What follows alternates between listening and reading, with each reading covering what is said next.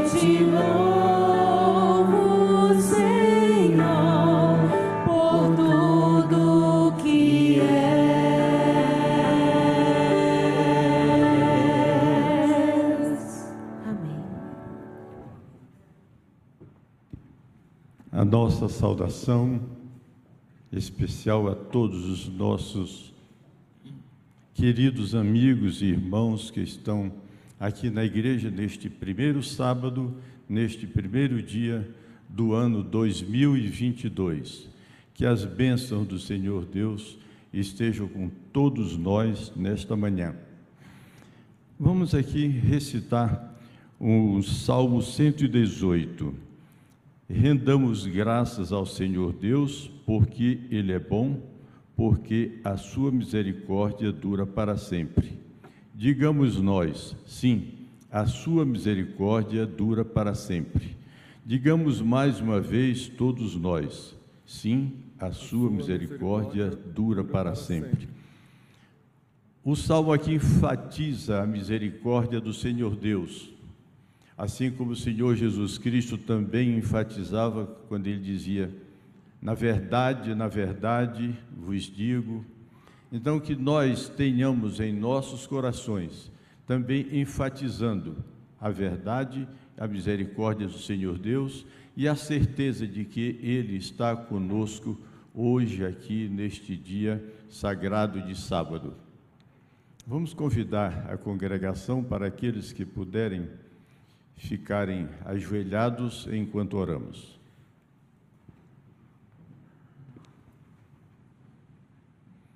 Senhor nosso Deus, nosso bendito Criador, nosso bendito Salvador, nós estamos, ó Pai, muito agradecidos porque neste primeiro sábado, deste primeiro dia do ano, estamos aqui em Sua casa de oração, de joelhos, louvando o Seu nome, reconhecendo o Seu poder criador, o Seu poder salvador. O Seu Filho amado Jesus Cristo derramou Seu sangue, nos oferecendo a salvação eterna. E nós aqui estamos dizendo, Senhor, que aceitamos essa bendita oferta e estamos ansiosos para que o dia da volta dele seja logo, para que o Senhor nos leve para o seu reino eterno, onde ficaremos livres da morte, da tristeza, da dor, das lágrimas, de todas as coisas que tanto atormentam a humanidade. Ó Pai, naquele dia bonito, como disse o profeta Isaías, lá no capítulo 25, verso 9, quando o Senhor aparecer nas nuvens dos céus, nós queremos ter o prazer de dizermos: Eis o nosso Deus a quem aguardávamos, ele nos salvará. Fique conosco, Senhor, continue conosco, abençoe todos nós, todas as nossas famílias, aceite o nosso louvor, perdoe os nossos pecados, essas bênçãos nós lhe suplicamos, em nome do nosso Salvador Jesus Cristo, hoje e sempre. Amém.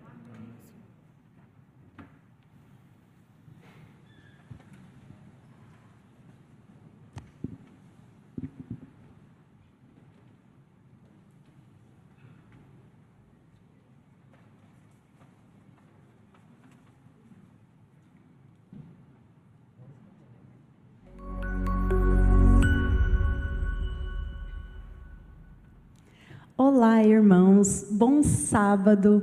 Que bom que você pôde estar aqui com a gente. Se você está assistindo online, não se esqueça de compartilhar com todos os seus amigos. De repente você está ouvindo alguma coisa aqui, lembrou de alguém, copia o link aí do YouTube, já manda para essa pessoa, para que ela possa ser abençoada também pelo culto de adoração que nós vamos ter hoje aqui. É o primeiro sábado do ano, que maravilha ser um sábado, que bom a gente poder estar aqui reunido. E você que está aqui presencialmente, não se esqueça que a gente ainda precisa usar as máscaras nos espaços internos. Então, se você está aqui dentro da igreja, coloque a sua máscara no nariz e na boca e também dentro das salinhas, é importante que vocês continuem usando, ok? É, se você quer ter uma experiência diferente, nós temos aqui, ao lado da nossa igreja, dentro do colégio, no auditório, a Igreja Internacional de Brasília, que tem os serviços uh, em espanhol e também em inglês. O espanhol começa às nove da manhã. É, depois nós temos a escola sabatina bilíngue e depois temos o serviço já em inglês. Então, se você é uma pessoa fluente ou de repente quer ter essa experiência diferenciada, estão super convidados de estar lá. É, nos sábados, agora de janeiro, nós vamos ter o Janeiro Jovem, que são ah, todos os sábados vão ter pôr do sol e vocês vão conseguir saber quais são os locais e o horário certinho pelo Instagram jovens, jovens de Brasília e pelo Instagram 61983413077. Fiquem ligados para saber certinho qual é a localização. E está chegando também o nosso acampamento de verão.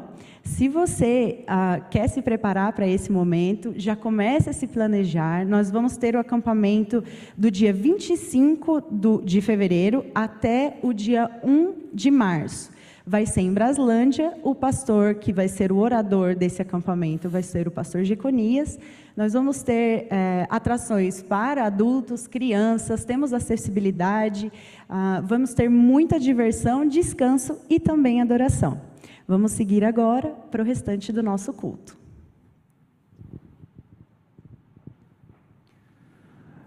Um feliz sábado a todos vocês.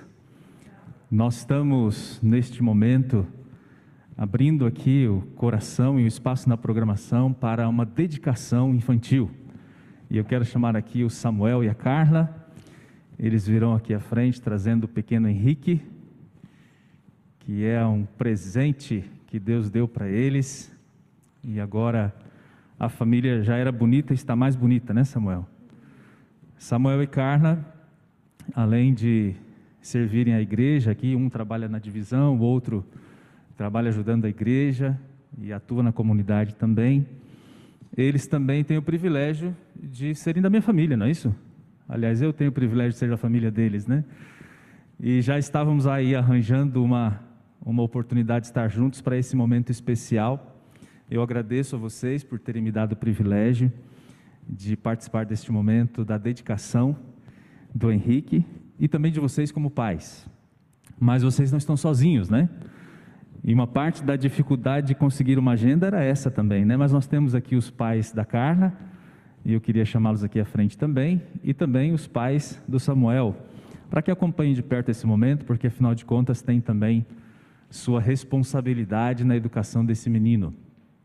Aqueles que estão conosco e não são membros da Igreja Adventista ou nos acompanham pela internet, a Igreja Adventista seguindo, pode chegar um pouquinho mais para cá. A Igreja Adventista seguindo a orientação bíblica, ela não faz batismo de bebês. Mas nós seguindo também o exemplo que o próprio Senhor Jesus eh, teve aqui na terra, nós dedicamos os meninos ao Senhor, trazemos à igreja desde pequenos, para que eles entendam que Deus deve estar sempre em primeiro lugar. E eu queria aproveitar, e justamente lembrando do momento em que Jesus foi dedicado ao Senhor, eu gostaria aqui, Samuel e Carla, de apresentar a vocês alguns princípios que eu creio serem importantes para os pais nos dias de hoje. E você pode pensar assim, mas poxa, o meu filho não é Jesus, né? E realmente não é. Ainda mais então vocês precisam de uma educação por princípios e não baseadas, baseada nas opiniões. Nós precisamos estabelecer fundamentos sólidos para educar os nossos filhos. E eu creio que aqui em Lucas, no capítulo 2, nós podemos encontrar alguns desses princípios. Aqui no capítulo 2, no versículo 21, diz assim: Completando-se os oito dias para a circuncisão do menino, foi-lhe posto o nome de Jesus, o qual lhe tinha sido dado pelo anjo antes de ele nascer. Completando-se o tempo da purificação deles, de acordo com a lei de Moisés, José e Maria o levaram a Jerusalém para apresentá-lo ao Senhor. E aqui aparece o primeiro princípio, é o princípio da priorização. Se vocês querem que o Henrique seja feliz, vocês precisam ensiná-lo a colocar Deus em primeiro lugar.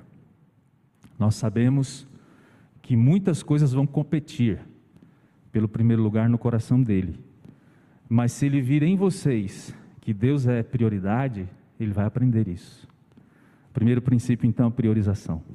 O segundo princípio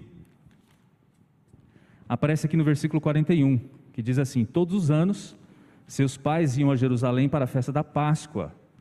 Quando ele completou 12 anos de idade, eles subiram à festa, conforme o costume.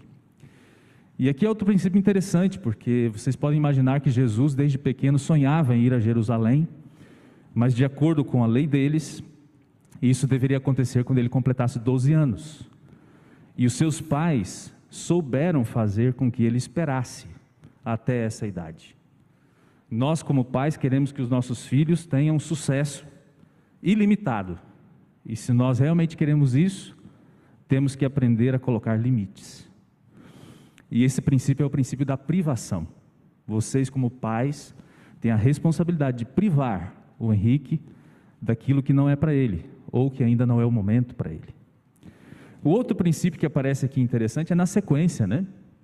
Todos aqui lembram da história e sabem que Jesus ficou perdido, né? Porque os pais foram embora achando que ele estava na caravana. E aqui aparece então um terceiro princípio: diz assim: terminada a festa, voltando seus pais para casa, o menino Jesus ficou em Jerusalém, sem que eles percebessem. E aqui aparece o terceiro princípio. Mesmo Jesus precisava que os seus pais cuidassem dele. E para ficar fácil vocês lembrarem, em vez de cuidado, eu vou usar proteção. Mas não é super proteção. Nós temos que ter equilíbrio também nisso aí mas precisamos proteger nossos filhos. Lembra que para os pais de Jesus, um dia depois custou três, né? Precisamos cuidar com isso. Então, o terceiro princípio, a proteção. E claro, o mais importante deles aparece no final do capítulo, é bem conhecido de vocês e de todos nós, membros da Igreja Adventista, que é o princípio do desenvolvimento integral, que diz: Jesus ia crescendo em sabedoria, estatura e graça diante de Deus e dos homens. Samuel e Carla, vocês têm muitas responsabilidades, mas talvez a mais importante seja promover o desenvolvimento integral do Henrique. E esse é o quarto princípio, o princípio da promoção. de um desenvolvimento integral. Tenho certeza que os avós estão aí para apoiar. O desafio é grande, mas certamente com o apoio da família e com a ajuda de Deus, firmados na palavra de Deus, vocês serão excelentes pais. Nosso objetivo aqui hoje, além de exortar vocês, é também dedicar o pequeno Henrique. Mas me parece que antes disso, nós temos aí uma demonstração de carinho e gratidão da parte do Samuel. Nós teremos um vídeo, também uma música, e na sequência teremos então a oração de dedicação.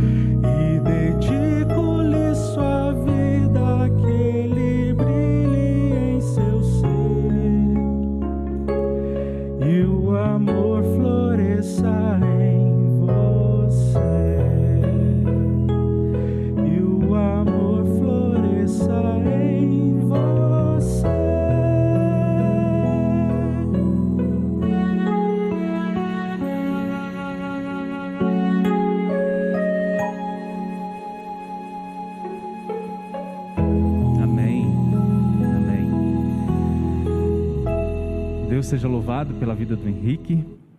Nós queremos nesta hora ter um momento de oração para a dedicação dele e dos pais também para o cuidado dele, para pela graça de Deus devolvê-lo ao Senhor quando ele voltar.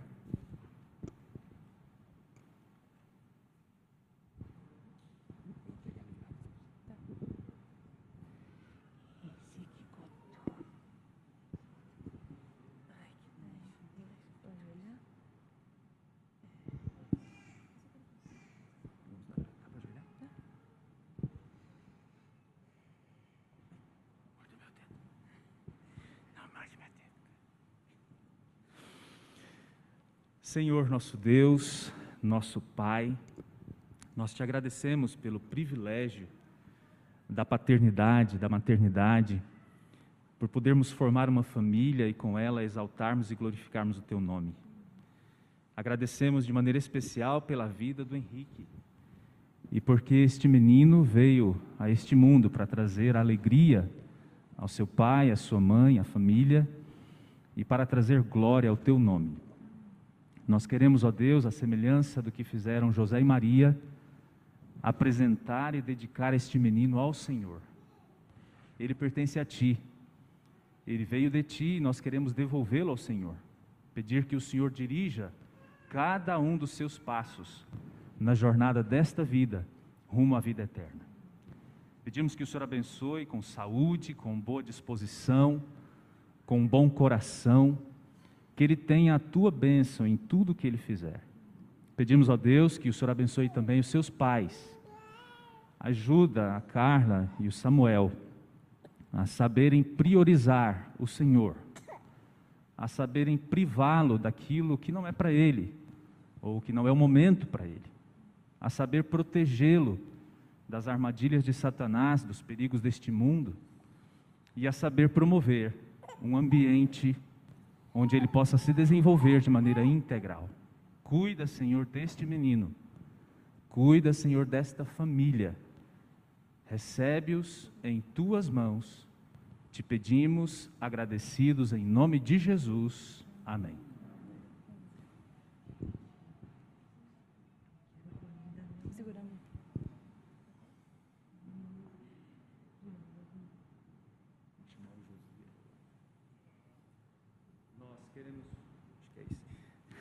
Nós queremos convidar aqui o Josias e a Luísa, representando aqui a liderança da igreja. Josias é um dos anciãos e a Luísa representando a secretaria.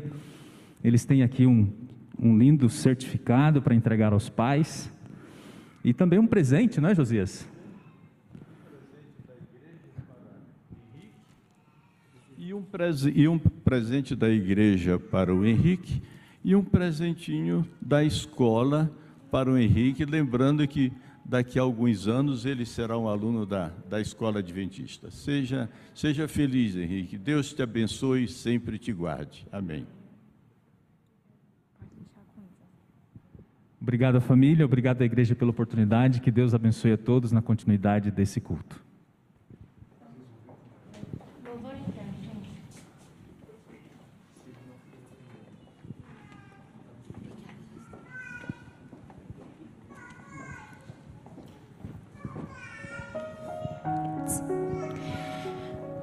É bom nós estarmos na casa de Deus e ter a certeza de que Ele está aqui presente conosco. Canta minha alma, canta ao Senhor. É muito bom nós começarmos iniciando esse ano cantando louvores ao Senhor e dizendo que Ele é nossa segurança, o nosso refúgio e a nossa fortaleza. Então eu quero convidá-los neste momento de louvor para que nós cantemos junto vários hinos. Nós vamos cantar agora o primeiro hino, que é o 240 do nosso inário, Bendita Segurança. Então cante com toda alegria e com a certeza de que o Senhor realmente é a sua segurança. Amém? Vamos louvar então juntos.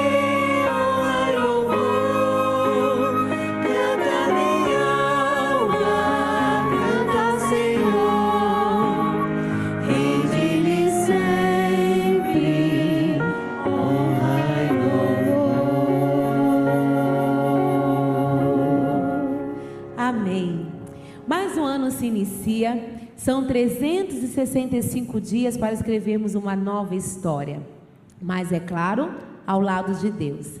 Esse hino que nós vamos cantar agora, agora fala que o nosso querido Pai, ele tem planos maravilhosos para cada um de nós, grandes sonhos. Lá em Jeremias 29 diz: Eu é que sei os planos que tenho a vosso respeito. Plano de lhe conceder aquilo que é bom, se você confiar em mim. Que nós possamos nesse novo ano confiar plenamente em Deus e ter a certeza de que Ele nos ama demais e que Ele tem grandes sonhos, e o maior sonho dele é que nós nos preparemos mais uma vez para estar com Ele no céu. Vamos então cantar? a música Canção da Vida.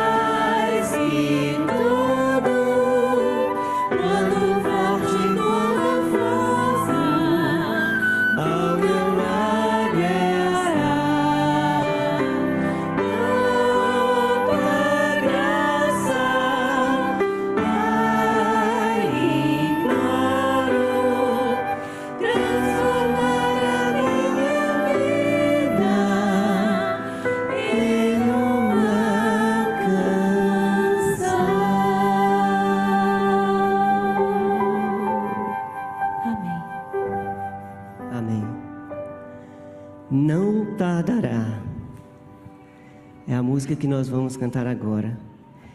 Que data, que momento mais propício para cantarmos esta música? Não tardará, logo o Senhor voltará. Vamos nos colocar de pé para cantarmos todos juntos.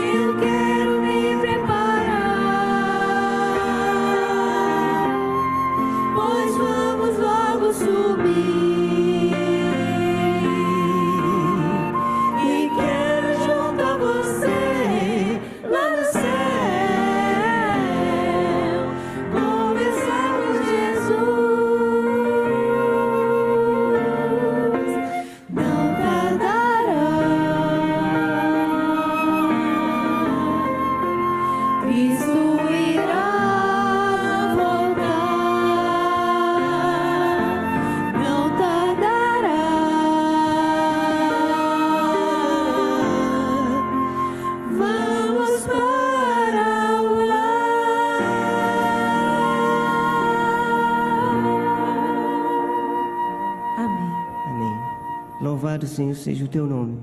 Obrigado pela promessa que não tardará. Breve o Senhor vai voltar. Prepara-nos, Senhor, porque queremos em comunidade, teus, como teus filhos, estarmos todos juntos no céu contigo. Prepara-nos, salva-nos, pedimos e suplicamos no doce nome de Jesus. Amém.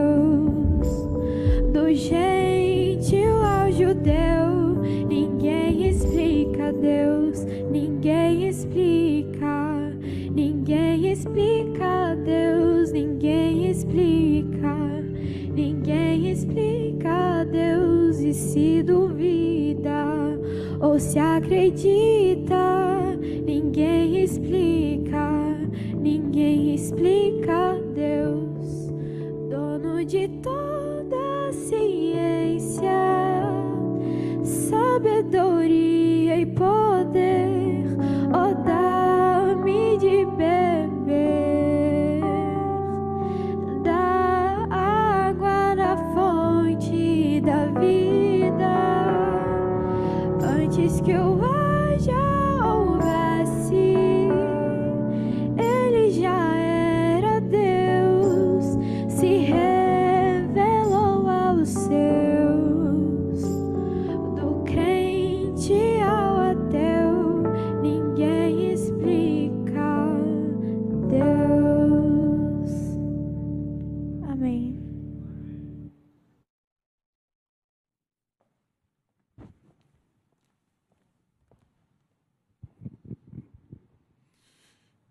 Bom dia. Feliz sábado. Renovamos aqui os votos de boas-vindas ao primeiro culto divino do ano de 2022. Já tivemos juntos ainda há pouco nas despedidas ao ano de 2021 e agora temos a alegria de nos reencontrarmos na presença de Deus. A Igreja Central de Brasília recebe nesta manhã, com alegria, como sempre, o pastor Lucas Alves.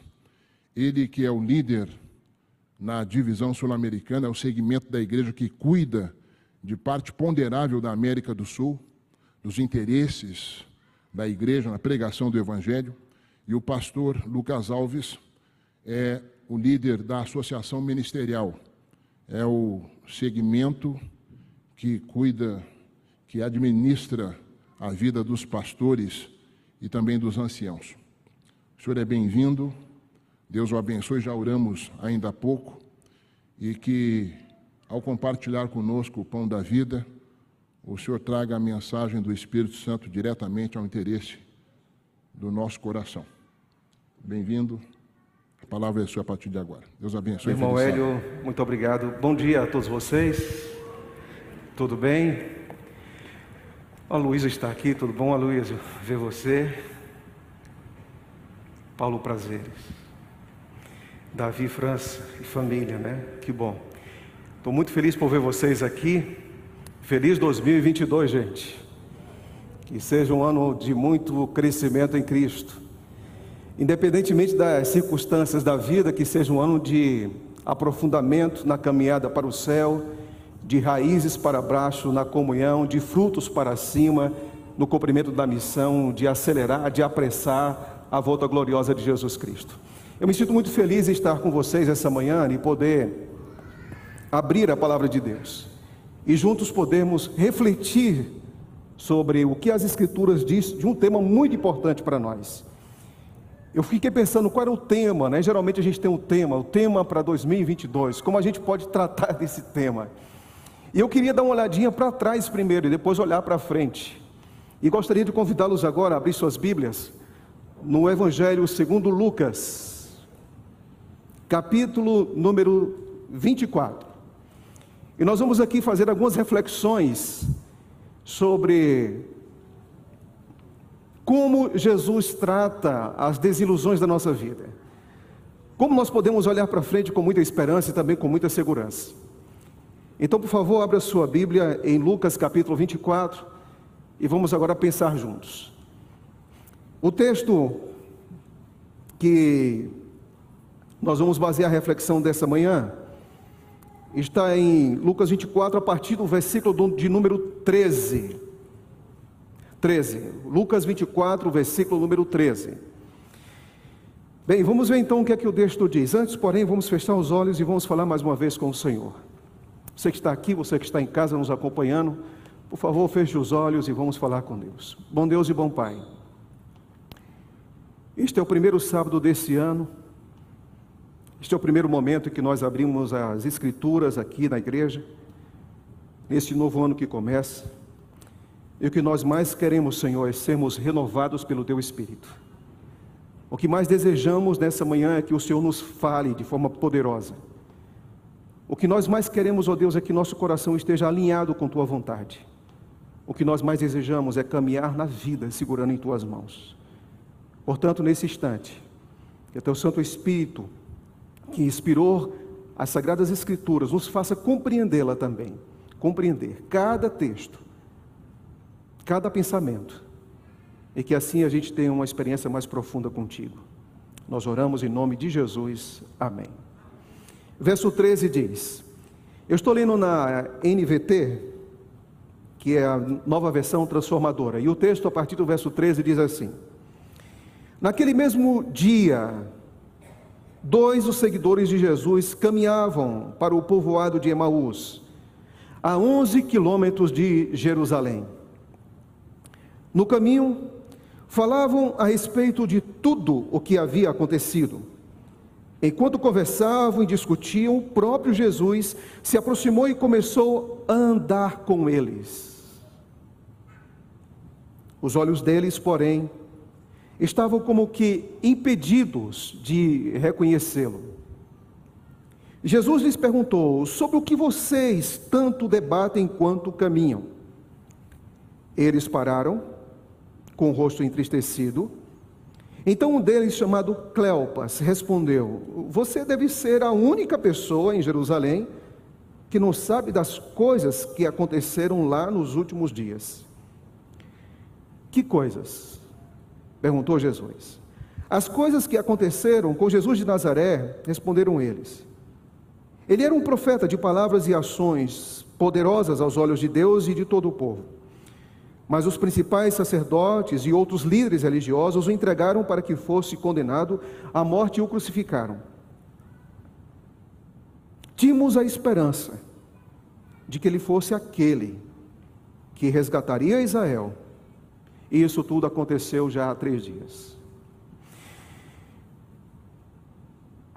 Eu gostaria de perguntar para você uma coisa. Você já ficou decepcionado com Deus em algum momento? Em algum momento você já ficou frustrado com Deus? Desiludido com Deus? Ou em coisas pequenas ou em coisas grandes? que você até talvez tenha ficado aborrecido com Deus. E você tenha dito: por que Deus as coisas aconteceram dessa maneira? Por favor, na tela, por gentileza. Nós temos há um livro que me chama bastante a atenção, que pelo título desse livro, parece que Deus não está muito preocupado com nossa felicidade. E o livro é esse o Deus que destrói sonhos. E é interessante que o autor, ele faz uma pergunta, é, me ajude aqui por gentileza, que não está passando. O autor faz uma pergunta logo no início, deixa eu voltar aqui. Ok, que é o seguinte: Deus precisa abençoar o meu caminho em me seguir em todos os meus planos, em todos os meus sonhos? Será que tudo que eu faço em nome de Cristo vai dar certo? Eu me lembro que quando eu estava no internato, no pôr do sol, na sexta-feira, os rapazes pegavam, alguns pegavam violão, outros é, se amontoavam ali naquela praça para fazer o pôr do sol na Fádiba. E tinha um hino que muitas vezes eles cantavam. E o hino que eles cantavam era o seguinte: o refrão dizia mais ou menos assim: Vai dar tudo certo, em nome de Jesus. Eu quero dizer que nem tudo o que você faz em nome de Deus vai dar certo. Nem todas as orações que você faz serão ouvidas. Nem todos os projetos serão realizados. Nem todos os sonhos serão conquistados ou alcançados. Aí você então chega na igreja no sábado pela manhã no primeiro sábado do ano e diz assim: Pastor, não teria outra mensagem melhor, não? Será que não, não teria uma mensagem que falasse dos sonhos que você vai conquistar, dos sonhos que você vai realizar? Eu quero dizer uma coisa: Deus está muito mais preocupado com sua maturidade do que com a realização dos seus sonhos. Deus está muito mais preocupado com que você cresça em uma experiência profunda e real com Ele do que você imagina. E é interessante quando nós pensamos nisso. Eu me lembro do livro de, é, de Philip Yancey, o título do livro é Decepcionados com Deus. E ele diz algo interessante: ele diz, algumas pessoas perdem a fé devido a uma profunda sensação de decepção com Deus. Espera que Deus haja de uma certa maneira e as coisas acontecem de forma diferente. Como é que você se sente quando Deus não atende o que você quer? Quando seus projetos caem assim pelo chão? Quando seus sonhos, eles recebem assim um significado igual a frustração? De que maneira nós podemos reconstruir nossos sonhos? De que maneira nós podemos viver uma vida mais alinhada e mais segura? Sem viver uma vida cristã muito superficial, muito do toma lá da cá, muito tola, Deus tem que ser como eu quero, da maneira que eu quero, do jeito que eu quero. Outro dia eu conversava com uma pessoa muito querida, e nos últimos dois anos foram os anos mais difíceis, e algumas pessoas dizem que foram os anos mais difíceis para a economia, Outras pessoas dizem que foi o ano mais difícil também para a saúde, sem dúvida nenhuma. Muitos dizem que foi o ano mais difícil para as famílias, mas talvez os dois últimos anos também tenham sido os últimos dois anos mais difíceis na nossa experiência com Deus. Concordam? Com a maneira que a gente enxerga Deus. Pessoas que nós oramos e não foram curadas, pessoas que nós tínhamos a esperança de que estariam com a gente e não estão. Pessoas que não estão mais ou não estiveram na ceia, na tão querida ceia de Natal. Elas estavam nos últimos dois anos, nos, nos anos anteriores, 2018, 2019, mas não estão mais. Fica aquele vazio. E eu conversava com alguém e alguém dizia para mim o seguinte: depois que perdeu uma pessoa muito querida, Lucas, não é justo. Não é justo. Eu não sinto que Deus seja justo com o que está acontecendo. E eu estava sentindo aquela dor. Eu não sei se alguém que está agora nos assistindo, ou se alguém que está aqui sentado, já tenha pensado o seguinte: será que Deus realmente é justo? Pelo que eu estou passando, pelo que eu estou enfrentando. Eu quero convidar vocês para fazer uma caminhada com Cristo. O que, que Deus faz com nossas decepções, com as nossas desilusões? Quando nós olhamos assim para o céu e parece que o céu está cerrado, fechado, escuro, e todas as portas que estão ao seu redor estão fechadas. Você olha para cima, não vê esperança, você olha para o lado direito, para o lado esquerdo, para trás, para frente, parece que você não tem saída nenhuma. E o que, que Deus faz com a gente? Bem, o que eu posso dizer é que Deus faz com a gente o que ele fez com os dois discípulos entristecidos na estrada de Emaús. E é interessante, nós percebemos aqui na tela que é tarde de domingo. Era já o pôr do sol de domingo. E os acontecimentos ali de Jerusalém, que tinham chamado a atenção de soldados, de sacerdotes, do povo de um modo geral. E como foi esse dia de esse dia de domingo? Foi de muita frustração para muita gente de muita desilusão, de sonhos assim jogados no chão, de um quebra-cabeça impossível de ser remontado. E lá estavam eles, completamente mergulhados no oceano das suas desilusões. E o que, que Cristo iria fazer? Você olha no quadro aí, você encontra aqui Jerusalém, a noroeste você vai encontrar Emaús. Era uma aldeia. O texto aqui diz um povoado, a 11 quilômetros de Jerusalém. E é interessante uma coisa. Depois que Cristo ele passasse pela experiência da morte e da ressurreição, ele ia ser recebido de acordo com as profecias de Salmo 24, com aplausos, com glória no céu. Mas antes de Jesus Cristo assumir o trono no céu ao lado de Deus, ele resolveu caminhar com discípulos aqui nessa terra, confusos. Jesus disse: Olha, espere um pouquinho essa glória aí, que eu quero agora reconstruir vidas que estão agora arrasadas. E eu fico pensando: será que Deus se interessa pelos meus sentimentos? Será que Deus se interessa para o que eu estou passando? Será que Deus se interessa para que eu para que eu para aquilo que eu estou sentindo? Sim. Você não está esquecido. Deus não é alguém que fica brincando com a gente.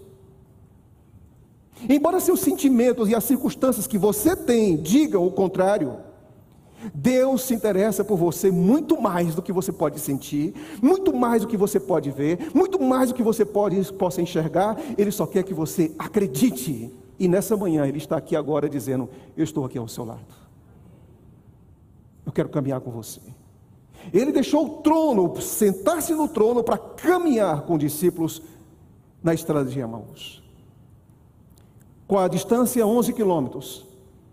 Quantas horas? Aproximadamente, duas horas, duas horas e meia de caminhada intensa. E Jesus então passa a caminhar com aqueles discípulos. Está do lado deles, sentindo ali a respiração deles. Mas a pergunta é: o que, que estava passando no coração desses discípulos? O livro Desejado de Todas as Nações diz o seguinte: preste atenção no que Ellen White diz. Seguiam tristemente o caminho ao crepúsculo falando sobre as cenas do julgamento e da crucifixão. Nunca antes se haviam sentido tão desalentados, destituídos de esperança, de fé, caminhavam à sombra da cruz. Eu não sei se hoje nós temos pessoas aqui hoje que estão caminhando desalentadas, que estão caminhando hoje destituídas de esperança. Sejam bem-vindos. Aqui é seu lugar. Aqui é o seu lugar. É interessante que Jesus Cristo ele, ele, ele entra entre os dois discípulos e começa a caminhar entre eles, e eles começam a dizer: Você está lembrado do que aconteceu? O que nós estamos carregando, a memória do nosso coração, a memória da nossa mente, a memória dos nossos olhos é só desgraça, porque tudo na nossa vida acabou, tudo. A gente depositou sonhos naquele profeta, naquele homem que se chamava Jesus Cristo. Nós colocamos todas as fichas e apostamos tudo nele. Mas o que nós estamos hoje passando é pura frustração, decepção, desapontamento, desilusão. É isso que está acontecendo com a gente. Aqui eu quero dizer uma coisa para vocês. Eu não sei o que, que as estradas da vida podem aguardar você. Eu não sei o que, que você vai passar esse ano de 2022. Eu não sei o quanto você confia em Deus, o quanto você acredita em Deus, o quanto você se apega às suas promessas. Eu não sei. Mas em nome de Cristo Jesus, saiba de uma coisa: nunca será uma decepção confiar sua vida em Deus, nunca. Nunca.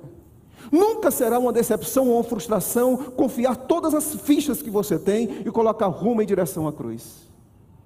Mesmo que as circunstâncias mais adversas da sua vida possam dizer e estampar de forma clara o contrário, eu quero dizer uma coisa para você: os planos de Deus são maiores do que as perdas que nós temos nessa vida muito maiores, mas muito maiores. Muito maiores. E Ele está disposto a levantar você com tudo que você tem passado, com tudo que você tem sentido. Será que hoje eu estou falando para uma mãe que o seu filho foi criado nessa igreja? Ainda há pouco nós vimos aqui a apresentação de uma criança. Seu filho corria por esses corredores aqui. Seu filho foi batizado. Seu filho nasceu nessa igreja. Mas hoje está completamente distante e você sofre com isso. Seu coração está dilacerado com isso. Você não vai mais acreditar em Deus. O seu marido traiu você. E você não vai acreditar mais em Deus. Você está há dois anos procurando emprego, batendo em todas as portas, e nada se abre. E eu quero dizer uma coisa: que as circunstâncias dessa vida e as perdas dessa vida não são maiores do que a presença que Jesus quer ter do nosso lado e dizer o seguinte: pode parecer que tudo está fora do controle, pode parecer que tudo está bagunçado, pode parecer que a palavra final foi o que aconteceu na sexta-feira no Calvário, e Deus está dizendo nessa manhã que não é assim que não é assim. Na vida com Cristo existe uma sexta-feira de crucifixão, mas também existe uma manhã de ressurreição de domingo. A gente não pode esquecer disso. E Jesus começa então a caminhar com os discípulos. A primeira coisa que nós devemos então perguntar é o seguinte: o que, que Deus faz quando nós estamos mal? O que, que Deus faz quando nós estamos arrasados? O que, que Deus faz quando estamos assim completamente destruídos? O que é que Deus faz? Eu posso dizer para você que Deus caminha do nosso lado, aleluia. Eu estou usando essa ilustração e eu não concordo muito com, com o artista que preparou essa, essa, essa arte. Aí você diz, por quê, pastor? Porque eu acho que Jesus Cristo ele não estava bem assim, sabe? Mas eu estou aqui usando em caráter didático. Os dois discípulos de roupas comuns e Jesus de branco, bem no centro. Jesus ele entra no seu cotidiano de maneira tão simples que você talvez não, não imagine. Jesus poderia ter vindo numa carruagem de fogo para andar com os discípulos em Emaús. Ele não fez isso. Ele poderia vir assim com a sua glória esplendorosa, dizendo: Eu estou aqui. Deveria ter falado para os discípulos em Emaús, como ele falou para João na ilha, de, na ilha de Pátimos, como a voz de uma grande multidão. Ele não fez isso. Ele não apareceu para os discípulos de Emaús, como apareceu para Daniel no capítulo 10, como apareceu para João no capítulo número 1 do Apocalipse. Não, ele apareceu como se fosse um de nós. Que recado ele quer dar? Escuta uma coisa. Às vezes nós procuramos Deus de forma espetacular, né? De forma grandiosa. Parece que a gente tem que se emocionar, tem que sentir, tem que perceber, tem que ver alguma coisa fora do comum para dizer: Deus está aqui. Eu senti a presença de Deus. Deus está aqui. Eu sei que Ele está aqui. Porque eu me emocionei, eu fiz isso, eu fiz aquilo. Eu quero dizer uma coisa: Deus pode trabalhar de forma extremamente comum em sua vida. Comum. E muitas vezes, quando nós queremos que Deus apareça da forma que a gente quer, nós nos frustramos e nos tornamos seletivos da maneira que Ele se revela a nós, e muitas vezes Ele tem falado para nós, caminhado do nosso lado, sussurrando aos nossos ouvidos, mas a gente padronizou a maneira que Ele deve falar com a gente, em nome de Jesus Cristo. Deixe Deus falar com você e escute Ele falando na sintonia que Ele se comunica com você, na maneira que Ele se comunica com você. É interessante que esse violonista que está aí na tela, um dos maiores do mundo, Joshua. E ele foi convidado certa vez para estar no metrô de, de Nova York, se eu não estiver enganado, pelo The Washington Post. E ele colocou um boné e fez aquilo que muitos e muitos rapazes fazem. Ficou na estação do metrô e começou a tocar. Para você assistir uma audiência dele, uma apresentação, você tem que pagar alguns dólares, vários dólares. Um dos melhores compositores das últimas décadas do mundo. E é interessante que ele pegou o seu violino e começou a tocar no metrô. E muitas pessoas passaram de um lado, passaram para o outro. Quando um dos maiores artistas estava fazendo uma das melhores apresentações, por mais de uma hora. E muita gente não percebeu. Escuta uma coisa. Passou 2021. Estamos em 2022. E eu tenho certeza que muitas vezes, muitas vezes, Jesus caminhou ao seu lado sem você perceber. Muitas vezes. Você acredita nisso? Muitas vezes. Muitas vezes. Eu tive uma grande perda, aliás, duas perdas nesse ano de 2022, 2021 enormes. E quando eu perdi a minha irmã de 54 anos, eu fui para a sala. Minha fi, minhas filhas e minha esposa estavam dormindo. Eu fui para a sala. E eu disse: Deus, eu não estou aguentando. O peso é muito forte. Eu não estou conseguindo dormir bem, eu não estou conseguindo me concentrar. O peso é muito forte. Eu fui então para o sofá, me sentei, abri o coração a Deus, e eu quero dizer uma coisa para vocês. Deus me deu uma paz que excede todo entendimento. Todo entendimento. Deus é real. E Ele está aqui hoje para sustentar você e tirar você das dúvidas para a convicção, das perdas para os ganhos, da caminhada da desilusão para a esperança. Aí você pergunta, mas espera aí, pastor, como é que Deus pode restaurar a minha esperança? De que maneira Deus pode restaurar na minha esperança? Como? Essa é a pergunta. Jesus ele faz três coisas. Eu quero que você repita comigo. Primeira coisa, o que, que Jesus Cristo faz com os discípulos? Primeira coisa que ele faz, ele caminha. O que, que ele faz com os discípulos? O que mesmo? Ele caminha ao lado deles. Segunda coisa que Jesus Cristo faz, sabe o que é? Ele faz o que? Perguntas. Três perguntas. O que está acontecendo? O que, que houve? Perguntas. Porque ele quer que você pense. Porque ele quer que você use seu cérebro. Porque na vida cristã, fé vem acompanhado também de razão. Nós temos que exercitar a nossa razão, nossa capacidade de pensar, analítica, reflexiva. E a terceira coisa que Jesus Cristo faz, além de perguntar, além de estar presente, é fazer algumas declarações. E é interessante que você vai ver, acompanhe comigo no texto agora. O versículo número 25, olha o que o texto diz. Então Jesus lhes disse: Como vocês são tolos, algumas traduções dizem como vocês são nécios, que vocês não percebem como custam a entender o que os profetas registraram nas Escrituras. Não percebem que era, não perceberam que era necessário que o Cristo sofresse todas essas coisas para entrar então em sua glória. Então Jesus os conduziu por todos os escritos de Moisés, os profetas, explicando o que as escrituras diziam a seu respeito. O que, que Jesus Cristo faz? Primeiro, caminha ao lado. Escuta uma coisa, hoje Cristo está aqui do seu lado, colocando a mão no ombro e dizendo: Eu vou caminhar do seu lado agora. E se você ainda não tem ainda completa convicção de tu, tudo que você tem passado e quer se reconstruir, Jesus vai fazer perguntas para você. Como ele fez para os discípulos. E a terceira coisa, e o que eu acho aqui fantástico, é que Jesus busca nos discípulos uma coisa. Ele diz: Olha, eu quero que vocês pensem agora, mas não pense de qualquer forma. Não, não, não procure respostas para o que você está passando através da filosofia.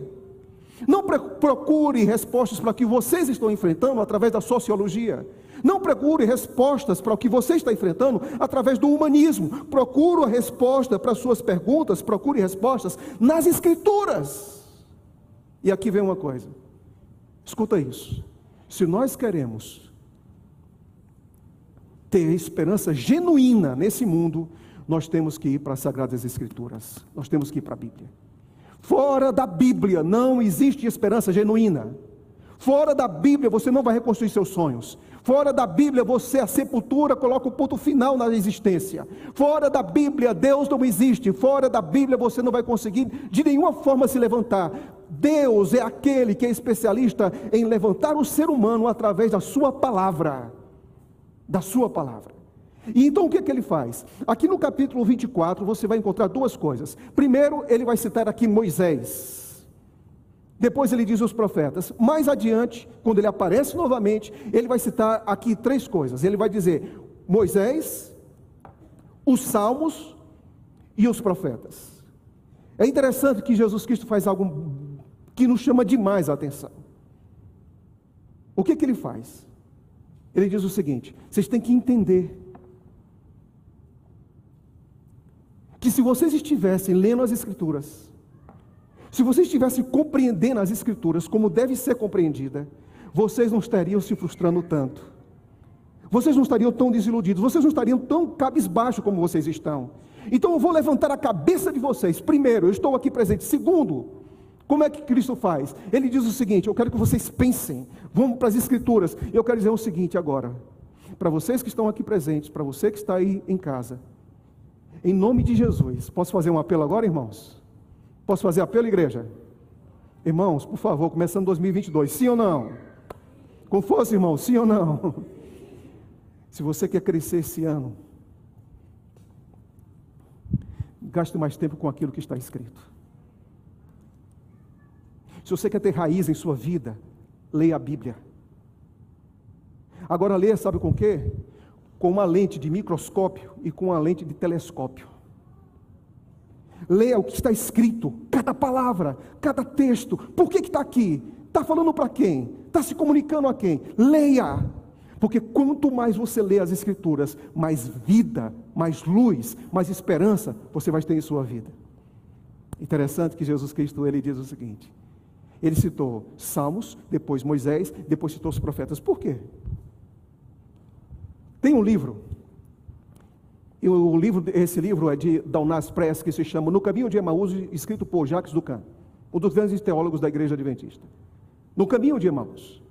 E no caminho de Emaús, ele diz o seguinte: há pelo menos cinco profecias que Jesus Cristo discutiu com os discípulos. Cinco. Aqui talvez tivesse Gênesis 3,15, o descendente da mulher. Aqui também estava talvez Daniel 9, as 70 semanas, para o povo judeu e até o ungido. Aqui também talvez estivesse Isaías capítulo número 11, Números capítulo número 24 e Isaías capítulo 53. E Jesus foi conduzindo e disse para eles: Eu sou o centro de tudo. Mas o que me chama a atenção é que Jesus faz questão de dizer: Estou indo embora. Ele cita Lucas 24, ele cita Isaías 53, ele cita Isaías capítulo número 7, ele cita Gênesis capítulo número 3 e reconstrói na vida desses homens os sonhos que foram perdidos. Reconstrói. Só que ele diz uma coisa: o centro de tudo aqui sou eu, viu? O centro das escrituras não é a história. O centro das escrituras não são os eventos. O centro das escrituras não são as pessoas os personagens ou os líderes principais que aparecem, o centro das Escrituras, todas as vezes que você abrir a Bíblia, é Jesus que está se revelando a você. E é interessante que Jesus agora faz uma coisa, faz questão de dizer: estou indo embora. E eles viram que, presta atenção nisso, Jesus apela para duas coisas. Jesus apelou para a razão, porque usou as Escrituras, e depois Jesus apelou para o coração, porque o coração deles ardiam quando Jesus falava. Mas Jesus faz algo mais simples. Ele faz questão de passar adiante do lugar onde eles iriam ficar. E aí então os discípulos olham para ele dizem: não, não, não vá não, fique aqui porque já está tarde. Realmente deveria estar tarde. E foi, foi constrangido para ficar com eles. E era final de dia e tinha um jantar. Jesus pega o pão, e ninguém segurava o pão como Jesus. Ninguém, alguns soldados foram um dia prender Jesus Cristo e disseram: ninguém falou como ele, mas também ninguém abençoou o pão como ele. E Jesus pegou o pão. E quando ele pegou o pão, eles lembraram. Ou seja, olharam para onde? Para trás. Olharam para onde? Para trás lembraram. Jesus conversou com eles e jogou o diálogo muito para frente. Mas em uma mesa, no final do dia, pão sobre a mesa, ele pegou o pão e fez com que eles olhassem para trás. E eles lembraram que aquelas marcas eram de Jesus Cristo. Em alguns momentos da sua vida, você precisa olhar para trás. Olhar para trás. E olhar para trás e enxergar as maneiras incríveis que Deus conduziu a sua vida até aqui. Problema nosso é que os discípulos estavam impedidos, kratos do grego, kratos, impedidos de ver Jesus Cristo. Quando ele abençoa o pão, eles veem Jesus Cristo, eles lembram de Jesus Cristo. Há duas maneiras de caminhar em 2022 é caminhar pelo caminho sem ver a Cristo. E é caminhar a jornada dessa vida sabendo que Cristo está do nosso lado. Eu quero concluir falando desse Senhor, C.S. Lewis. Esse foi um homem incrível, um grande escritor, que foi redescoberto há poucas décadas atrás.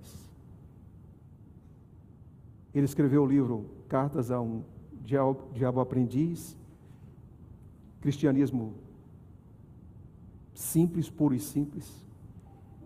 Mas há um livro que me chama muita atenção, de C.S. Lewis, que é Surpreendido pela Alegria. Nesse livro, ele conta um pouco da história dele, da experiência dele. E um dia, C.S. Lewis, ele ouvia no colo da sua mãe as histórias de Deus. E ele cresceu em um lar cristão ouvindo da Bíblia, ouvindo de Deus, ouvindo da bendita esperança, ouvindo do que Deus é capaz de fazer. Um dia sua mãe adoeceu. Quando ela adoeceu, ela piorou. E ela morreu. C.S. Lewis era uma adolescente. Quando se aproximou do caixão da sua mãe e fez algumas orações, ele disse: Deus é, é o Deus que abre mares Deus é o Deus que multiplica aquilo que nós colocamos nas mãos dele. Deus é alguém que é capaz de trazer aquilo que, aquilo que era original no corpo humano, sem dor, sem mágoa, sem, sem doença, sem angústia. Ele é capaz de devolver tudo aquilo que um dia foi perdido. E eu peço agora, meu Deus, eu peço agora, levante a minha mãe. Levante a minha mãe. E a mãe de C.S. Lewis não foi levantada ele se frustrou com Deus. Surpreendidos pela alegria. E muitos e muitos anos ele viveu fora de Deus, distante de Deus, longe de Deus. Mas com o passar do tempo, com o passar do tempo, ele foi começando a relembrar, a pensar e a enxergar Deus agindo em algumas áreas da sua vida. E o título recebe Surpreendido pela Alegria. Porque ele diz que se sentiu salvo novamente, se sentiu amado novamente, se sentiu querido novamente. E quando você lê o que C.S. Lewis escreveu, embora ele seja muito profundo e ao mesmo tempo simples, você vê que tudo o que ele escreve é uma extensão de uma experiência pessoal que ele teve com Deus. Eu peço que, em nome de Cristo, que no primeiro sábado desse ano, que no primeiro dia desse ano, Jesus possa pegar a sua vida e conduzir sua vida como Ele quer, como Ele deseja. Que Jesus esteja nesse caminho que ainda está começando, nós só estamos dando o primeiro passo desse ano. Eu quero, na estrada da vida, não ir para um destino de Emaús, de dúvidas e de incertezas. Nós vamos para casa, gente. Nós estamos voltando para Jerusalém. Os discípulos esqueceram o pão, esqueceram que era noite, esqueceram a dificuldade e voltaram pelo mesmo caminho. Porque quando Cristo vive em nós, quando Cristo ressuscita nossa esperança, quando Cristo reconstrói nossos sonhos, quando Cristo coloca as coisas no seu devido lugar, quando Cristo é o centro de tudo, nós vivemos de maneira diferente.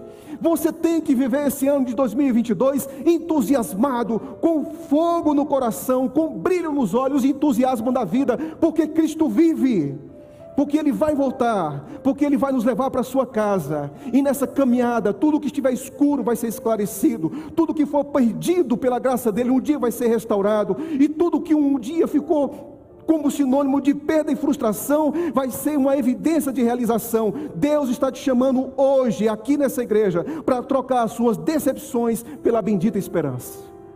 Pela bendita esperança. Vamos caminhar juntos em 2022 dizendo: Cristo seja o primeiro em minha vida. Cristo seja o primeiro no meu casamento, Cristo seja o primeiro em meu lar, Cristo seja o primeiro em meu ministério, Cristo seja o primeiro em meu trabalho, Cristo seja o primeiro em tudo.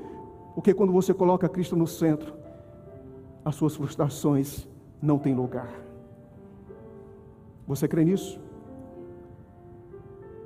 A gente pode orar juntos agora?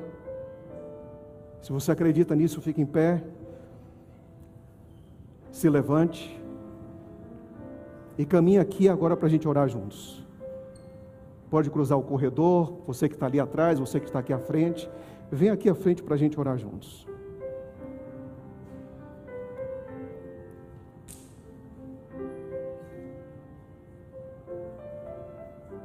Pode se aproximar mais aqui um pouco.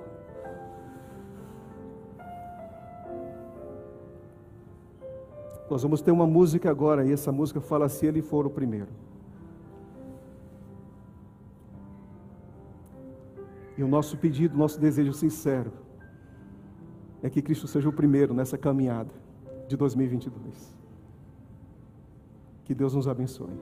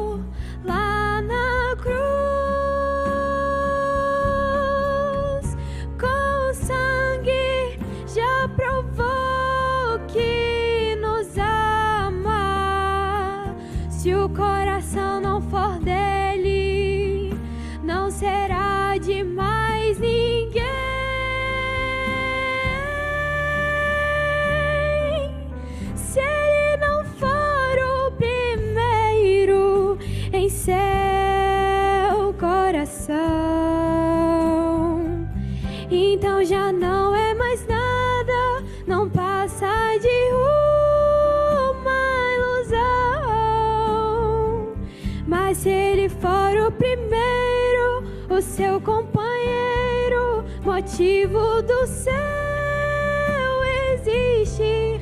Você vai viver,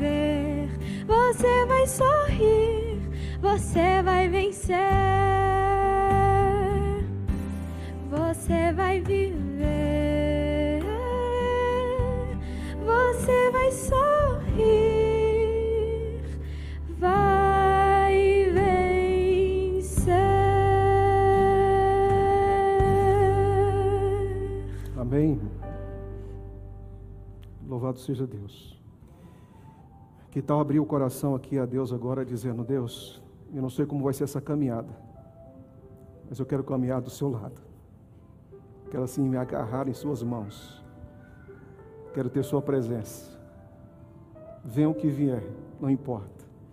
Fecha seus olhos agora e fala com Deus, por favor. Logo depois eu vou estar concluindo com a oração.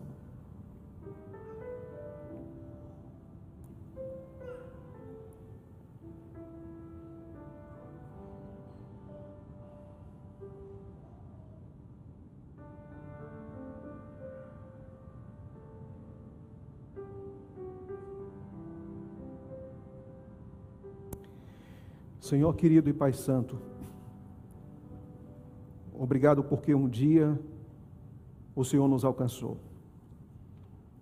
Obrigado porque um dia o Senhor caminhou em nossa direção. E obrigado porque um dia o Senhor trouxe sentido para a nossa vida. É verdade que nessa caminhada rumo ao céu, nós temos desilusões, nós temos frustrações, nós temos dores em nossa vida. E muitas vezes pensamos que o Senhor está longe, distante, e pensamos que o Senhor é um destruidor de sonhos e ficamos decepcionados com o Senhor. Mas ajuda-nos a caminhar tendo uma certeza de uma coisa: de que todas as coisas cooperam para o bem daqueles que amam a Deus. Obrigado, Senhor, porque cada um de nós, quando cruzamos as portas dessa igreja, trazemos em nossa alma, em nosso coração, nossas histórias nossas desilusões, nossos questionamentos e nossas dúvidas. Mas obrigado porque o Senhor está aqui conosco nessa manhã, com cada pessoa que nos assiste agora. Nós vamos daqui a pouco entrar nos nossos carros, voltar para casa de alguma ou de outra maneira, mas nos ajuda a termos uma certeza de que o Senhor está do nosso lado. Nos ajuda, ó Deus, a entender que não existe esperança genuína fora das Escrituras. Então, que nossos olhos e que nosso coração estejam mais em Tua palavra nesse ano de 2022. E nos ajuda, Senhor, antes de olhar para frente, a olhar para trás e nunca esquecer da Tua bondade, das bênçãos que o Senhor já derramou, dos livramentos que o Senhor já nos deu e da Tua presença que já aconteceu de forma extraordinária, mente comum. Que o Senhor abençoe a cada adorador nessa manhã, em nome de Jesus. Amém. Deus abençoe todos vocês.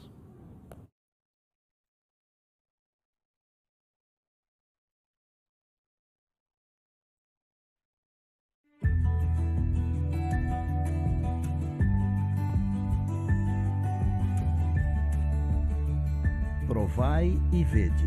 História de hoje. Primeiro Deus. Eu parei com as aulas de musicalização infantil que aconteciam na minha casa durante a semana e que tomavam praticamente todo o meu tempo. Com isso, eu comecei a organizar o meu dia com mais qualidade de tempo para as minhas filhas. Eu, meu marido Marcelo e minha filha mais velha, Isadora, levantamos bem cedo. Nós criamos um cantinho especial de oração na nossa sala de estar, onde eu a incentivo a também fazer o seu devocional antes de sair de casa para a escola. Um pouco mais tarde, minha filha mais nova, Bianca, acorda e juntas fazemos a meditação própria para a sua idade. Esse é o melhor momento para ela ouvir as lições preciosas da Bíblia, tendo em vista que sua mentezinha está descansada e aberta a novos ensinamentos. Nós aproveitamos bem as horas da manhã. Todos os dias fazemos uma caminhada no parque para receber ar puro, luz solar e ainda praticar um exercício físico, fundamental para a nossa saúde. Nós observamos as belezas da natureza, contamos histórias da Bíblia e estreitamos a relação de mãe e filha num ambiente puro e saudável. Um dos meus objetivos como mãe cristã é incentivar as minhas filhas a serem missionárias, desenvolvendo nelas o gosto pelo estudo da Bíblia e, consequentemente, o desejo de falar de Jesus aos seus amiguinhos. Isadora já vive uma linda experiência com a Giovana, nossa vizinha, através de estudos bíblicos todas as sextas-feiras em nossa casa. Com isso, ela está melhorando sua capacidade de se comunicar com as pessoas, sem inibição e vencendo barreiras muito naturais em sua idade. Seus colegas de classe ficam atentos quando ela é a responsável pela meditação matinal no início da aula.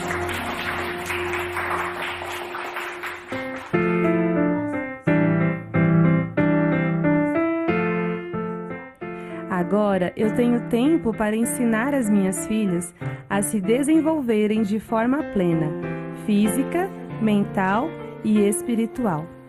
Eu tenho percebido que elas estão mais felizes com a minha presença em suas atividades e elas refletem essa realidade no convívio do nosso lar e também com seus amiguinhos.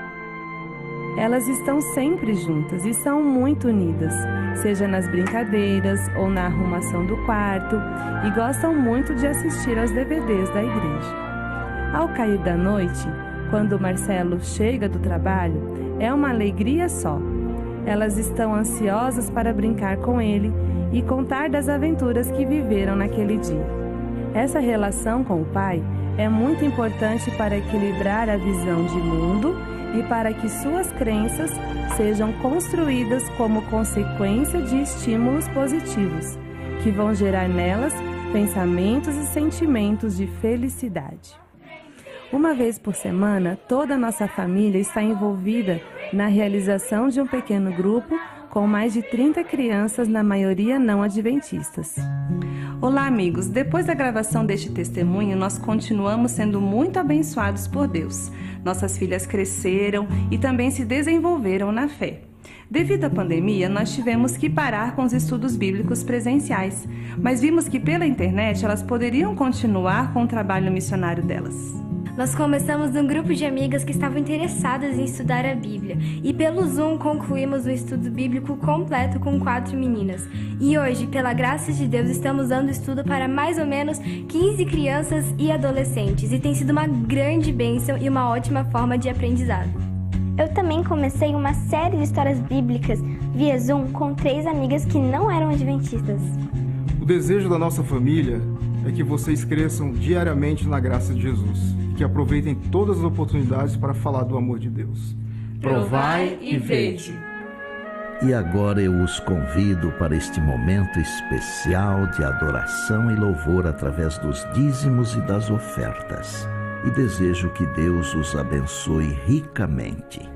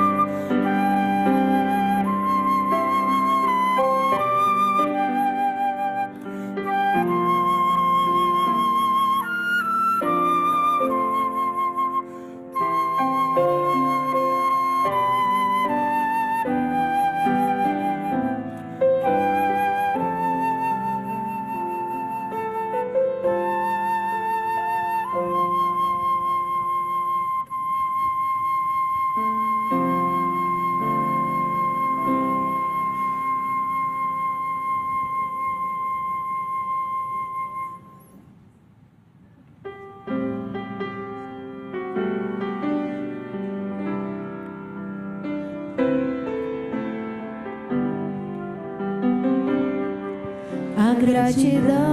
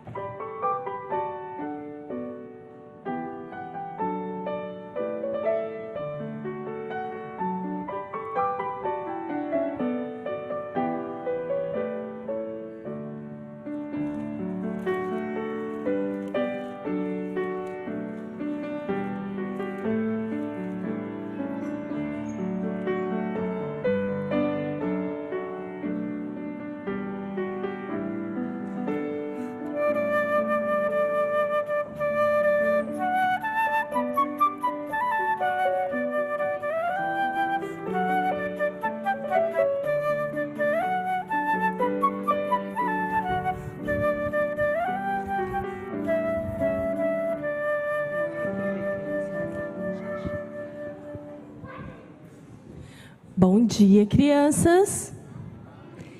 Feliz Ano Novo! Que coisa boa começarmos o primeiro sábado do ano na casa de Deus, na verdade. E a gente pode rever pessoas, amigos especiais, né, João? E isso, que coisa boa reencontrar os amigos. E olha só, hoje nós temos aqui um amiguinho especial, que é o Pedro, o Pedrinho. Eu acho que alguns de vocês já viram o Pedrinho aqui. Ele mora lá em Uberlândia. E hoje ele vai contar pra gente a história. E agora a gente vai ficar bem quietinho e prestar atenção nessa história especial, tá bom? Olá, crianças! Hoje eu vou contar uma história muito bonita da Bíblia que nos vai ensinar uma grande lição. Existia um homem que tinha dois filhos, igual meu pai, que tem eu e meu irmão. Mas só que um dia, o filho mais novo queria ir embora e precisava de dinheiro e correu até seu pai e disse: Ô pai, eu quero ir embora e preciso de dinheiro. Eu quero tudo que é meu. O pai ficou muito triste porque amava muito seu filho. Daí o pai disse: Mas por que você quer ir embora? Daí o, daí o filho disse: Eu quero ir embora porque já estou cansado dessa vida. O pai deixou ele ir e quando o filhinho caminhava, o pai encheu os olhos de lágrimas. Ele estava muito triste. O tempo passou e todos os dias o pai ficava sentado esperando seu filho voltar. Mas o filho nem pensava nisso. Ele gastava todo o seu dinheiro em festas, farras e em coisas que ele nem precisava para gravar a conta dos amigos. E todo mundo gostava de ficar perto dele porque só porque ele tinha muito dinheiro. Mas um dia, o dinheiro acabou. Os amigos foram embora. Ele ficou com muita fome e sem dinheiro e muito sozinho. Ele tentou arranjar um emprego, mas o que ele só sabia era cuidar de animais. Ele arranjou um emprego em uma fazenda para cuidar de porcos em uma fazenda. Mas que emprego fedorento! Logo que ele tinha tudo, deve, ser, deve ter sido muito difícil para ele. Mas ele estava com tanta fome que deu vontade de comer a comida dos porcos. Eca, que nojo! E, e o filho pensou: será que ele vai, será que meu pai vai me aceitar de volta? Se ele não me aceitar como filho, pelo menos ele pode me arranjar um emprego na fazenda. Ele o, o filho ele tinha que voltar sujo, fedorento e sem nenhum dinheiro. E o que ele não sabia que tinha ido embora e, e quando chegava o pai esperava sua volta. O pai viu de longe, correu, abraçou e chorou de felicidade. Não sei como ele ele aguentou aquele cheiro horrível, mas ele nem ligou. E o filho, sem saber nada, e disse: Ô pai, eu posso ser pelo menos um dos seus funcionários empregados? Ele nem queria saber disso. Colocou um anel no seu dedo, comprou roupas novas e mandou os empregados prepararem uma grande festa. É assim que o Papai do Céu faz isso com a gente. Ele não se importa com o cheiro mau que o pecado deixou em nós. Ele nos abraça, nos dá uma nova oportunidade e ainda prepara uma grande festa. Amém. Muito obrigado, Pedro.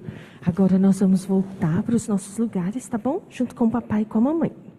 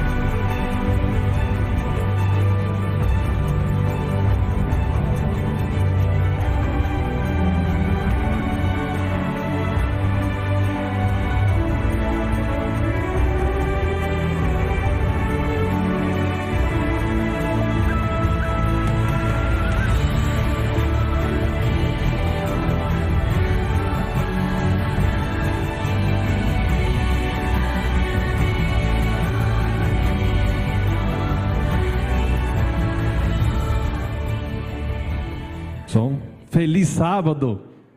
Feliz sábado para você, feliz ano novo. Bom estar aqui mais uma escola sabatina. É um momento que nós queremos ver a movimentação da igreja para as classes que temos na lateral, classe Novo Tempo, a classe dos jovens, das classes das crianças e também as classes aqui na nave da igreja, também a classe que nós temos na galeria. As pessoas vão estar conectadas conosco, sejam bem-vindas a mais um trimestre 2022 começou. E para que nós comecemos o trimestre recapitulando uma lição maravilhosa, uma vinheta nova, toda preparada para esse trimestre, nós convidamos você a participar de uma das classes aqui e manter-se conectado, mesmo que você esteja no Canadá ou na Noruega, como eu vi aqui nas pessoas conectadas, que você se mantenha conectados conosco. Acesse nosso canal do YouTube, compartilhe, é, seja presente conosco virtualmente também. Eu quero lembrar algumas coisas importantes na nossa escola sabatina. Primeiro que nós estamos aí nas classes com material novo aqui, com a lista de presença, para que os professores tenham um momento de confraternização. Importante você participar, você professor fazer a chamada e marcar a presença e também os apontamentos, tá certo? Temos também um grande desafio. Convido você que está. Quantos tem a sua lição? Levante a mão. Quantos tem a sua lição? Dá uma olhada na parte de trás e veja a população da divisão do Pacífico Sul-Asiático. Dá para ver aí? Quantas pessoas? Hã? Chutem para mim aí. Quantas pessoas está marcada no final aqui do quadrinho? Um bilhão. Esse é o desafio dessa divisão. Estou certo ou errado? Um bilhão de pessoas. Tem um milhão pouquinho mais de um milhão e meio de adventistas para um bilhão de habitantes. Então, a sua oferta fará toda a diferença nos campos missionários. Então, se prepare para você participar. E aí, dentro da nossa sacolinha, aí tem esse, esse envelopinho de tecido, que é para você fazer a sua doação da sua oferta missionária, ou de maneira aqui no, física ou pelo aplicativo SevenMe. Mas não deixe de participar, não deixe de contribuir com as ofertas missionárias. Por exemplo, hoje nós vamos ver a história do Mário da Costa. O Mário, ele, o título do da nossa informativo mundial das missões é o caminho verdadeiro. O Mário, ele relutou muito em se converter. Tanto que ele relutou que ele num dia da semana ele ia na igreja antiga e no sábado ele ia na igreja adventista. E ele ficou por algum tempo andando nas duas igrejas. E aí, eu não vou contar o resto, eu quero que você assista no Informativo Mundial das Missões e depois nós vamos ter o nosso estudo em classes. Fique conosco, Deus te abençoe.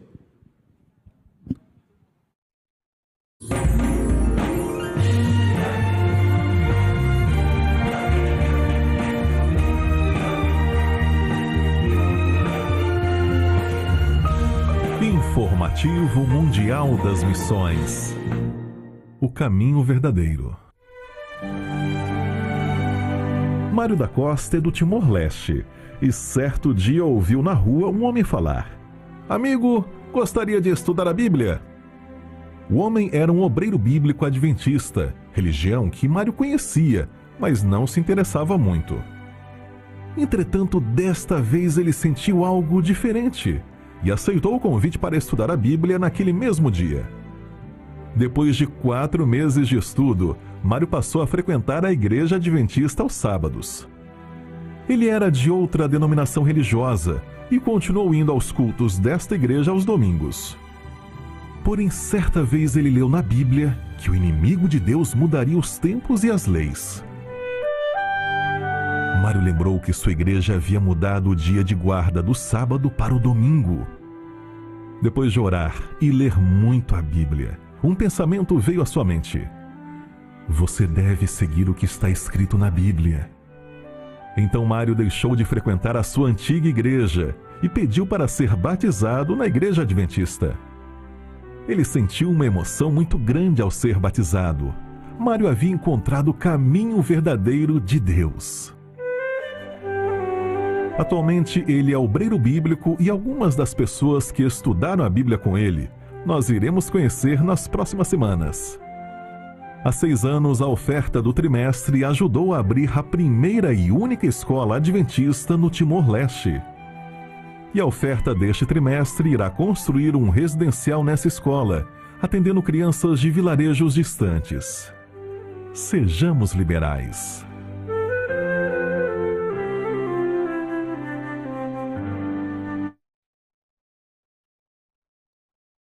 Teste. Estamos aí? Muito bem, feliz 2022, pessoal.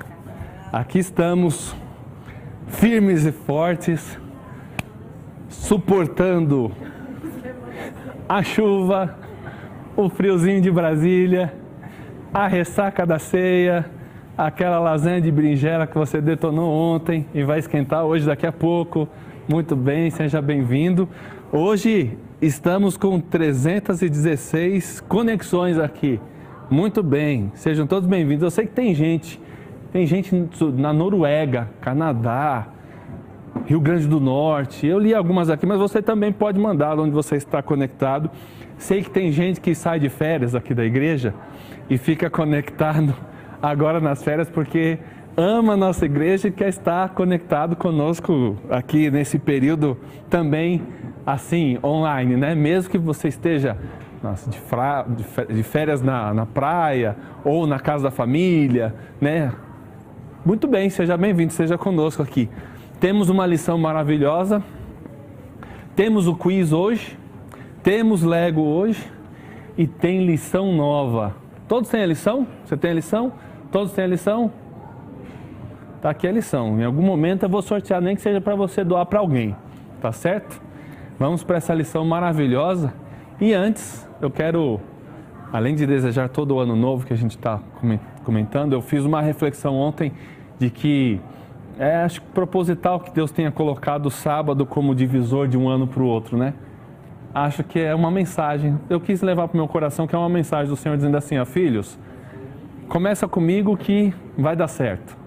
Então eu quero pedir para alguém orar é, pelas resoluções de ano novo, pela, pelo esse novo ano, pelos desafios. Eu sei que tem muitos de nós que ainda traz alguma coisa ruim do, do ano passado, né?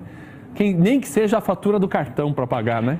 Mas ela vem, ela vai vindo com a gente, né? Então que pelo menos é, Deus nos dê força de continuarmos a caminhada com Ele, como o pastor Lucas pregou esta manhã, tá certo? Bem, eu vou, vou fazer a oração inicial e afinal eu vou deixar com alguém aqui, tá bom? Curve sua fronte e vamos orar. Senhor nosso Deus, primeiro de janeiro, um novo ano, novas oportunidades, sonhos, desafios, algumas coisas do passado, nem que seja a fatura do cartão, ou alguns boletos para pagar, ou algumas metas que não foram alcançadas. Mas aqui estamos 2022, Pai. E colocamos sob tuas mãos os nossos desafios do passado, os nossos nossas dificuldades do presente e os nossos sonhos do futuro. Queremos pedir que o Senhor se faça presente, que a agenda seja tua, que nos coloquemos na tua direção e aceitemos que o que teremos daqui para frente nesses próximos dias e meses serão aquilo que nos trarão para mais perto de Ti, Senhor. Abençoa todos que estão aqui presentes, também aqueles que estão conectados. De alguma forma, chegue, Senhor, ao ouvido de cada uma dessas pessoas, em casa, ou no trabalho, ou no hospital, aonde estejam. Que tem, sintamos a Tua presença ao nosso lado. E que ao estudarmos essa lição tenhamos a convicção de que o Espírito Santo está abrindo janelas de aprendizado para todos nós. É o que eu lhe peço em nome de Jesus. Amém. Muito bem. Vamos para o nosso verso para memorizar. Saímos de Deuteronômio. Saímos de Deuteronômio e vamos para Hebreus, certo? Aí o verso para memorizar eu vou pedir para alguém ler para a gente, tá certo? Hebreus 10, 36. Quem pode pegar o texto e ler para a gente? Eu tenho, eu tenho poucas opções aqui, hein? Eu não vou apontar. Eu tenho vontade, mas não vou apontar, tá certo?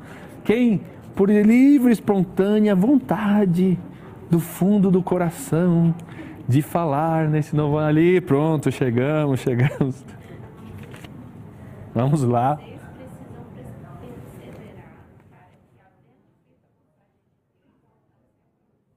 Muito bem. Calma lá, calma. Segura a onda aí. Vamos lá. a primeira palavra forte do ano, hein? A palavra mais importante desse verso para ti, qual foi? Ah, eu gosto de perseverar. Acho que ficou difícil não pegar essa palavra, né? Ficou difícil não, não, não assumir que perseverar foi a palavra que mais saltou aos nossos olhos nesse verso, né? Até por todo o tema da lição que se envolveu, que se discorreu durante a semana. Você que está online, você escolheu qual palavra? Se você puder, depois mande para a gente aqui, tá bom? Tem gente de Goiás, Piauí, tem gente de tudo que é Pelotas, Manaus, Paranoá aqui no DF, Cuiabá. Alguém pegou outra palavra diferente de perseverar? Difícil, né, gente? Você pegou, Jesus? Qual? Vontade.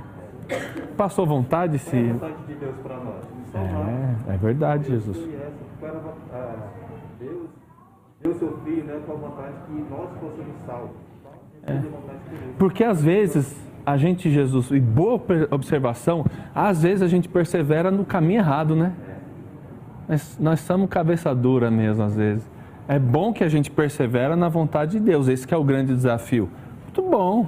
Jesus aí começou quente esse 2022 aqui, viu, na participação. Vejam, é, nós temos uma lição baseada em três estruturas aqui. É, a lição ela está baseada no gênero do livro de, de, de Hebreus, no público do livro de Hebreus e no tema fim dos tempos que aparece no finalzinho lá na quinta para sexta-feira. Então vamos pegar esse livro e olha que interessante, né? Eu fiquei pensando, né? Esse livro, a escolha do autor foi muito propícia, porque ele pegou bem na virada do ano, né? Virada do ano cheio de resoluções, né? Quem aqui fez resolução de ano novo aqui? Quem correu esse risco? Mas quem já fez resolução de ano novo? Todos já fizemos, né? 94% das resoluções falham. Algumas delas vão falhar agora, na hora, do almoço. Tem certeza disso, né? Tem gente que vai quebrar a resolução no almoço agora. Tem gente que vai ser persistente. Vai fazer uma caminhadinha, vai comer só saladinha, vai fazer dormir cedo, vai ler bom livro, vai começar um livro hoje, já pegou, assim, acordou, é esse o livro que eu vou ler, vou ler tantos livros por ano, começou a esquentar, aí vocês vão ver na segunda-feira. E aí é o que há. Mas sabe o que é o pior? Vai ser o primeiro dia de fevereiro. Quando a gente olhar para trás, falar, ih, deu certo não. Por que, que as resoluções de fim de ano falham? na opinião de vocês? Quem quer falar? Por que a gente não dá certo? Tem gente aqui que já desistiu de fazer, né? Eu também. Por que resoluções de virada de ano não dão certo, pessoal? Aham. É, mas pedacinhos, né? Esse negócio de fazer uma projeção de 365 dias e imaginar que em 365 dias tudo aquilo vai acontecer daquela forma, a gente já percebeu que não dá muito certo, né? que mais? Que outras coisas provocam a falha das resoluções de ano novo? Será que a gente coloca muita força numa data, né? Expectativa, e, na verdade, é mais uma data. É nós que criamos toda essa simbologia, né? E a lição, ela fala um pouco sobre essa, esse momento áureo, esse momento frenético, esse momento de emoção, que depois vira desilusão. Então, primeiro ela começa mostrando um pouquinho do contexto de Hebreus. E qual é o contexto do livro de Hebreus? É igual resolução de início de ano. Eu tenho, eu tenho um texto Dizem que as resoluções de Ano Novo são datadas de, da época da China antiga, há mais de quase dois mil anos que existe essa tradição.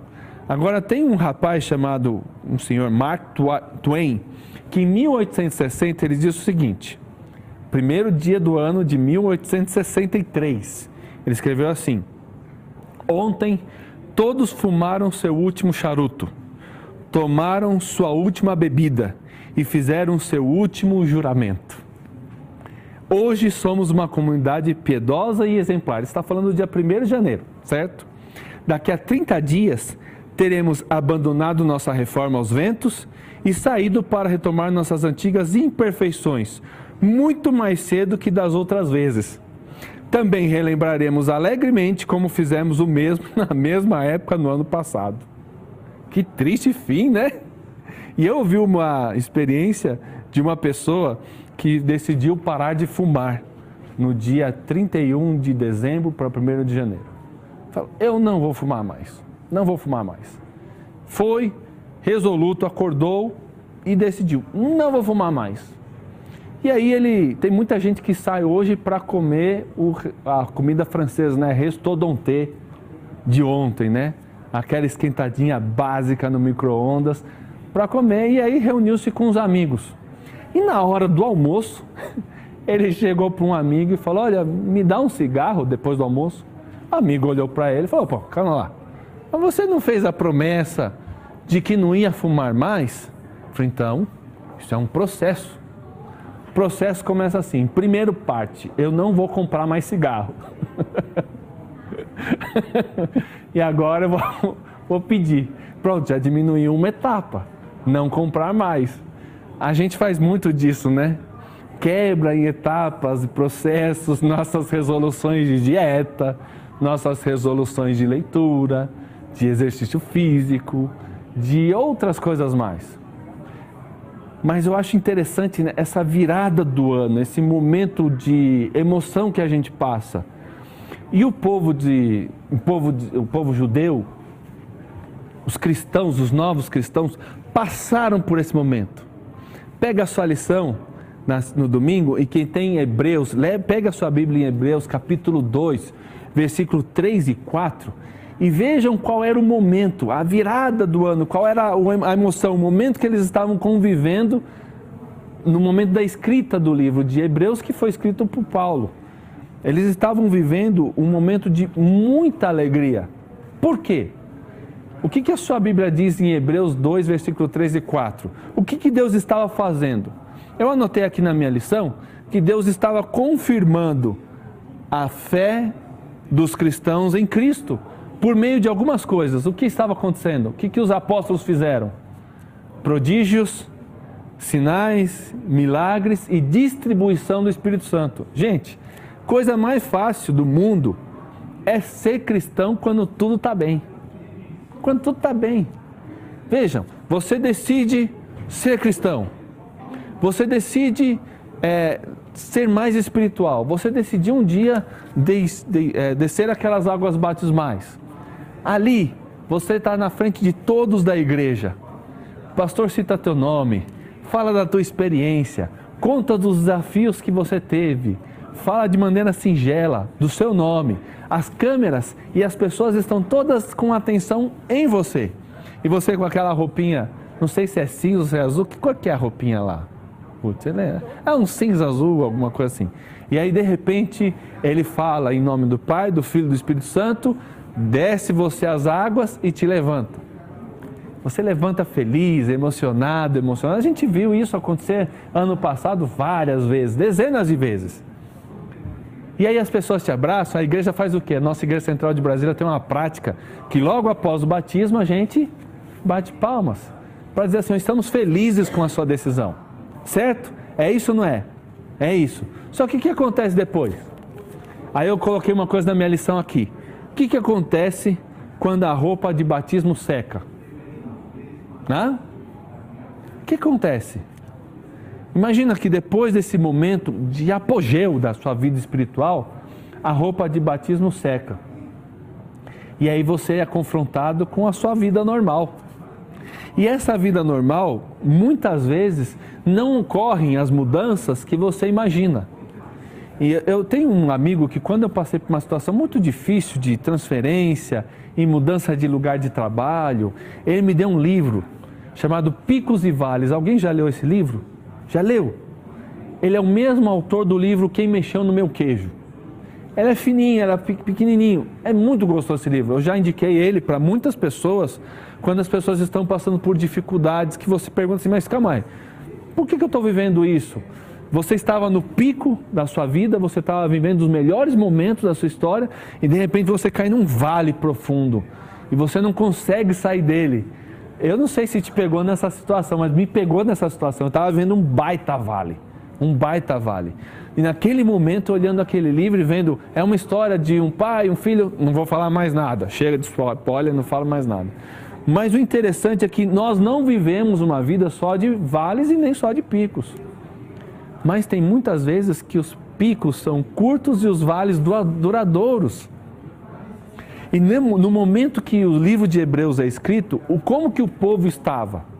Como que os hebreus estavam? Eles estavam no pico ou no vale? O que vocês acham? O que vocês interpretam da lição dessa semana? Picos ou vales? Vales. Estavam em vales. O que, que estava acontecendo com o povo? Me ajudem. O que, que estava acontecendo com eles? Pelo que, que eles estavam passando? Estava tudo bem?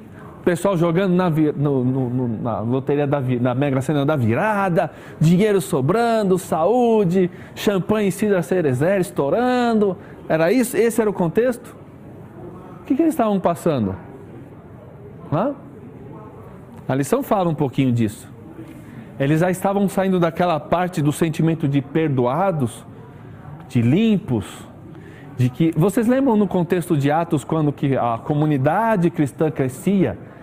poderosamente, as pessoas compartilhavam os bens, tudo era gostoso, ah, era bom falar que era cristão, você era apreciado pelas pessoas, as pessoas amavam, você via os apóstolos Pedro, Paulo, Felipe, falando em idiomas, e a igreja assim realmente vivendo uma comoção. Era gostoso ser cristão, era bom ser cristão, mas no momento que eles estavam ali, no momento da leitura do livro, Paulo os encontra com um sermão, porque o livro de Hebreus é um sermão. Paulo os encontra, alguns deles presos, é, mal financeiramente, é, recebendo ofensas verbais e físicas na sociedade e sendo culpados por muitas coisas, desanimados, cansados. Poxa, bem dia 1 de janeiro, ou 2 de janeiro. Minha mãe faz aniversário amanhã. Minha mamãe faz aniversário amanhã. Dá um, um oi para ela tal, mas eu fico pensando, minha mãe acho que vai fazer 64 anos, tenho quase certeza, 64 anos. Já foram 64 uns de janeiro e ela nasceu dia 2. A minha mãe é o reflexo puro da virada do ano, das resoluções que não deu certo.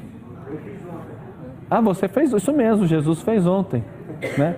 Quantos anos, Jesus? 43. 46 só de Adventista. Eu falei, quantos anos de idade? Né? 46 mesmo? 46 viradas de ano, né, Jesus? Já não faz mais resolução, né, de virada de ano. Por quê? Parabéns, Jesus. Jesus que faz aniversário dia 1 de janeiro. Tá errado o calendário, a gente já sabia disso, tá certo? Não é 25 dia primeiro. Mas vejam, a gente está passando por uma situação hoje de mundo que a gente vira dois anos de pandemia, certo? Aí você começa a ouvir as notícias. O que, que você ouviu essa semana? O que, que você ouviu de bacana, de top, de top legal assim, que você fala, poxa, ano que vem vai ser melhor. Que, que você ouviu esse ano que tu fala assim, esse ano que vem vai ser melhor? O que, que você ouviu? Nada. Nada. Sabe o que é nada? Nada. Então nós estamos nesse vale. Então eu, eu coloquei isso no, no meu Lego hoje e eu coloquei isso na minha, nas minhas redes sociais. De que praticamente nós estamos vivendo uma comparação de hebreus conosco. Os tempos áureos. Sabe quando. Eu, eu lembro quando a gente era. Nós éramos pequenos e a gente passava a virada do ano na igreja. A igreja era lotada vocês passaram por isso algum tempo? Não era? A igreja era lotada, todo mundo vinha para o culto da, da passagem de ano, as famílias, os filhos. Gente, nós chegamos até na igreja aquelas, a, a, o jantar de, de virada de ano, com frutas e tal, lasanhas de brinjelas, assados de todos que é tipos, ervilha, milho, tudo que é coisa que você sabe que assado aceita tudo, né? Assado aceita tudo. Tudo que não der lá você coloca ovo, farinha, fermento, joga para assar que dá assado. E a igreja era assim cheia. Ontem, o, o Alcione chegou para mim hoje e falou assim: Nossa, ontem na virada tinha mais gente que no culto hoje. Por quê? Será que nós estamos nos tempos de Hebreus? Vivendo um vale? Alguns de nós já estão desanimados para dizer assim: Mas o que, que a gente vai comemorar? É, eu ouvi algumas pessoas dizendo semana: Não, não tenho que comemorar, é um dia normal. Ontem nós é, fomos, nos, do culto, nós fomos para uma casa de uma família e nós é, jantamos juntos, é uma família de conhecidos lá de Goiânia, pessoal muito querido, amigo meu, amigo da minha esposa, da minha família, da nossa família. E ali passamos e depois terminado de jantar, de conversar e tal, nós descemos para voltar para casa. E aí, assim que eu ia entrar no carro, eu vi um rapaz assobiando, assobiando, assobiando, assobiando. Sabe quando você não quer ver o assobio, você não quer ver que Eu vi o cara assobiando, falei, puxa, o que, que ele está querendo? E ele estava assim, Jesus, ele estava junto com do lado de um Celta, acho que era um Celta. Era um Corsa, era um Celta. Ele estava do lado. Gente, estava puro barro, puro barro. Toda a vida aberta, o cara estava gritando. Ele estava bem fora de si, bem fora de si. Aí a gente olhando assim, estava meu cunhado, meu sogro, minha sogra, Cíntia, a esposa do meu cunhado. E aí a gente falou assim: e aí, vamos ajudar? Aí a gente, sei não, hein? Será que a gente ajuda? Você ajudaria? É a meia-noite e dez. Tu ajudaria? Eu olhei assim, o cara num beco, assim, numa rua sem saída, empurrando um carro sozinho, preto, certo? Um carro preto, todo lameado, virada de ano, povo louco, dois anos sem fazer comemoração nenhuma e agora povo tudo doido. Ixi, agora. Aí eu falei assim, mãe, falei pro meu cunhado, se a Cintia mandou, eu vou. Aí eu me despedi dela, falei, eu te amo. e fui lá. Fui lá, cheguei perto do carro e meu cunhado junto. Pelo menos meu cunhado é maior que eu. Qualquer coisa a gente se estabefa aqui, a gente se vira, né? Fomos lá. O cara, gente, me ajuda aqui.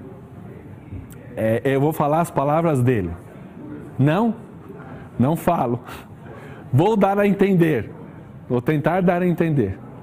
Eu me dirigi a uma região com muito mato. Estava com uma senhora,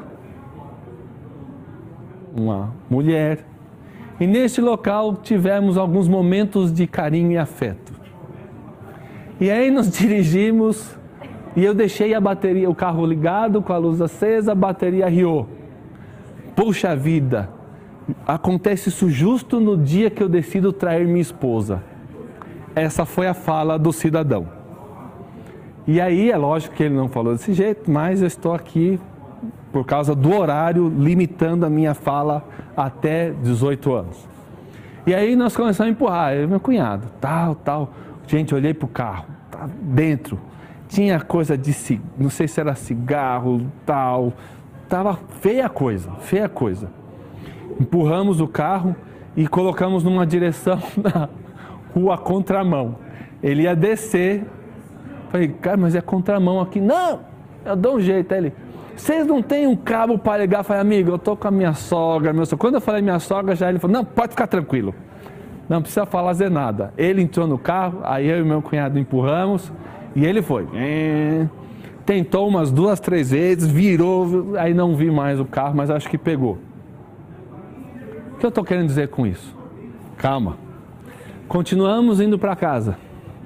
De repente, passando pela EP, ali na frente do Pets, uma pessoa caída no chão, atropelada. Ali na hora, o cara na frente com o carro, uma pessoa caída no chão. Vamos mais em frente. Chegando na curva, perto de casa, um carro dentro de um, de um barranco ali. Carro branco. Parei, chamei, ninguém atendeu. Vi que o carro estava sem ninguém, chegamos em casa. Hoje vim trazer a Cíntia para o cerimonial. Foi? Passamos, vimos na curva para o Núcleo Bandeirantes outro carro dentro de uma vala, um carro prata. Passamos, vimos um cidadão em momento sem comentários, né? Ali na rua mesmo. Seguimos mais em frente. Não te falei, amor. Voltando, ali na L4, dois carros batidos. Ali anotando. Descendo, decidi, falei, vou vir pela Épia. Passando pela Épia, depois do, do radar, um carro bateu num ônibus. Gente, vocês estão anotando quantas, quantas situações eu estou contando aqui? O que, que eu quero dizer com isso? A pergunta é assim: temos notícias boas para contar? Temos notícias boas para contar? Quais são as expectativas? Qual é o mundo que você percebe ao redor? Estamos um pouco cansados, não? De tanta tristeza, de tanto sofrimento? Será que você consegue enxergar alguma expectativa boa? Por que, que as pessoas estão assim? Por que, que as pessoas estão assim? O que, que está acontecendo? Será que você não está percebendo que algo de ruim está rondando em volta da gente? E nós vivemos o período dos fins dos tempos, como Paulo diz ao povo de Hebreu? Se você não conseguir ajustar a sua visão e perceber os momentos que nós estamos vivendo, que nós estamos, como a lição falou, é comparado ao povo que estava à frente de Canaã, na divisa, na fronteira. Lembra da lição da semana passada, Jesus? Nós falamos que o povo estava na fronteira? Nós estamos na fronteira?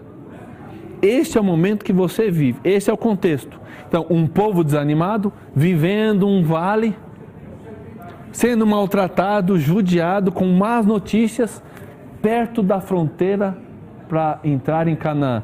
Esse é o contexto que eu e você vivemos, por isso que essa lição, ela dá uma rápida pincelada para colocar e situacionar você e eu na mesma situação. E se você não se enxergou se você é minha amiga, meu amigo, meu irmão, você não se enxergou como o povo hebreu agora, é porque você precisa ajustar um pouco a sua visão. Ajustar um pouco a sua ótica externa. Porque, de novo, quem se vacinou vai ter que se vacinar. Quem não se vacinou, mas teve Covid, pode pegar de novo. Nós não temos garantias nenhuma de que vamos chegar no final de 2022 bem. Se você tem, eu quero saudá-lo com algo exclusivo, porque eu não tenho. Eu não tenho. Eu não sei mal e mal se eu vou conseguir chegar no final dessa última lição, do trimestre. Quanto mais projetar o fim de 2022. Por mais que a gente tente fazer dessa virada de ano com as nossas fotos no Instagram, no Facebook e nessas nossas redes sociais, ou mesmo no grupo da família, ali no WhatsApp, não temos certeza nenhuma de como chegaremos ou findaremos esse ano. A única certeza que nós temos é de confiar que estamos na fronteira para Canaã. E você pode perceber que talvez o vale que eu e você estejamos vivendo hoje é o prenúncio da chegada de Cristo Jesus. Você pode escolher como você vai viver o seu momento glorioso. E a lição ela provoca essa discussão porque ela nos compara ao grande profeta Elias. Que contexto viveu Elias? Elias estava vivendo pico ou vale? Ele viveu o pico quando ele, na frente dos profetas de Baal, o que, que ele fez? Imagina um momento glorioso. Elias provocou. Elias fez fogo descer do céu. E aí, quando Jezabel o ameaçou, o que, que ele teve? Depressão a depressão. O que, que você fala da depressão? Já teve? Já sentiu como que é? Já tentou sair de casa com a depressão? Já passou por isso? Tem como sair? É tão fácil como quem está de fora diz que é para sair do quem está dentro? Não é, né? Se Elias teve depressão depois de um momento de grande milagre, quem diria nós, vendo notícias após notícias ruins? Eu gosto de pensar em três coisas importantes. Primeiro, as pessoas foram atingidas na sua convivência social. Elas começaram a ser xingadas, chacoteadas e humilhadas. Depois, elas foram atacadas financeiramente. E depois elas tiveram a perda da liberdade. Você quer conhecer um cristão? Quer conhecer um cristão? Fica aqui comigo. Primeira coisa, quando você começar a roupa de batismo secar e você for para sua vida comum e as pessoas começarem a questionar os seus valores, as suas opções e as suas escolhas. Onde já se viu? Que bobagem é essa? Você está sendo muito extremo, extrema com essas opções. Que ir na igreja dia 1 de janeiro? Que isso? Fique em casa, está cansado, olha a sua vida, olha o clima.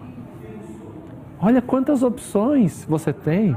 Imagina esse negócio de pôr do sol. Não, vamos ligar a TV aqui, vamos assistir um negocinho. Toma isso aqui, come isso aqui, faz isso aqui. Ah, não, você está sendo muito extremo. Quando você for projetar os seus valores e eles começarem a bater de frente com a opinião dos outros. É muito bom ser cristão sábado de manhã. É muito bom ser cristão sábado de manhã depois do carnaval que parece que a igreja funciona só depois do carnaval. É ou não é verdade? Parece que essa época todos nós estamos de férias de tudo. Férias de trabalho, férias de escola e férias de Deus. igreja não funciona nessa época. Não é assim que a gente escuta? Não, vamos lá não. Não tem ninguém, tem pouca gente. E todo mundo vai pensando assim. Então é muito fácil ser cristão pós encontro de carnaval, quando a gente sai com os jovens e vai acampar. Aí parece que a igreja funciona de março até novembro, até a última ceia. Aí depois da santa ceia de novembro, aí todo mundo já começa. Três meses de férias religiosa. Três meses que você não quer saber se o seu irmão na igreja está passando necessidade, se o seu irmão está desanimado na fé, se a sua comunidade precisa da sua presença. Se precisa de alguém para cuidar do som também, né, Jesus? Se precisa de gente para a escala da mídia, se precisa de gente para recolher oferta, se precisa de adoração infantil, música e assim por diante. Não, não, não, eu preciso de férias. Afinal de contas, né? Afinal de contas, você teve um ano muito cansativo, né? Muitas atividades na igreja. Você foi que nem essa menina aqui que deu 15 estudos bíblicos, né? A filha do Marcelo. É, realmente, você teve um ano espiritual assim extremo. Gente, enquanto a gente continuar vivendo essa vida de cristianismo meia colher, sabe, de adventista 7-Eleven, das 11 ao meio-dia do sábado, enquanto nós vivemos essa mentalidade, nós estamos que nem o povo de Hebreus. Aí as exortações de Paulo cabem para você e cabem para mim. Porque a gente vive igual, vive no vale de qualquer pessoa nesse mundão de meu Deus. Aí é fácil ser cristão. Quer ver? Pega os vídeos do começo de março. Aqui na igreja depois, lógico, no período normal, ano passado a gente fechou todas as portas. Mas perceba, perceba a atuação, a presença. E eu não estou criticando você que está online, nem você que está presencialmente, estou criticando a mim, porque essa é a minha postura. Essa é a forma como a mente funciona a gente se dá essa folga. Então, quando vem as primeiras crises e as primeiras afrontas aos nossos valores, a tendência que temos é o quê? Não, vamos dar uma arrefecida. Não precisa ser tão assim, né? Vamos com um pouco mais de calma, vamos dar um jeito. Nós somos ocupados, os culpados pelas nossas próprias escolhas. Eu tenho a coluna que eu desejei, eu cuidei dela. Semana passada, domingo, o pessoal do trabalho foi jogar vôlei. E eu tenho um grupo lá, e eu falei, eu estava viajando, estava com muitos compromissos, mas não, mas eu tinha condições de ir domingo, semana, domingo passado. Alguém aqui joga vôlei? Já jogou vôlei? Aí eu fui. Aí o pessoal lá já está há semanas, vai todo domingo, rigorosamente, jogar vôlei, tal, tal, tal. E eu fui lá. Falei, Cíntia, me alonga. Ela me alongou de manhã, tal, me alonguei tal, e fui, né? Cheguei lá, comecei a me esquentar, só brincandinho um pouquinho, não sei o quê. Aí fui para a rede. Aí o, o Tandy nasceu no meu coração, né? ah, vou subir. Sabe quando você sobe assim, você escuta as costas, foi. Cheguei em casa parecendo um robô assim, ó. Gente, eu ainda estou com dificuldades para amarrar cadarço. Eu ainda estou. E ainda fiz algumas coisas, tomando remédio e tal. Acho que estou chegando ao, a, a, duas semanas antes de jogar vôlei, assim, na condição física. Eu tenho a coluna que eu cuido dela. Eu sei que tem outras contextos, situações, tem doenças congênitas, tem DNA, tem, mas na maioria das situações eu tenho a coluna que eu quero. É ou não é? Eu tenho o pulmão que eu quero, eu tenho o estômago que eu quero ter. É ou não é, gente? Por mais que eu, sabe, existe sim, existe a, a, o pecado que aflige o nosso coração, a nossa vida, e é responsável por muitas mazelas. Mas não adianta eu colocar no inimigo aquilo que eu sou responsável por tomar minhas decisões.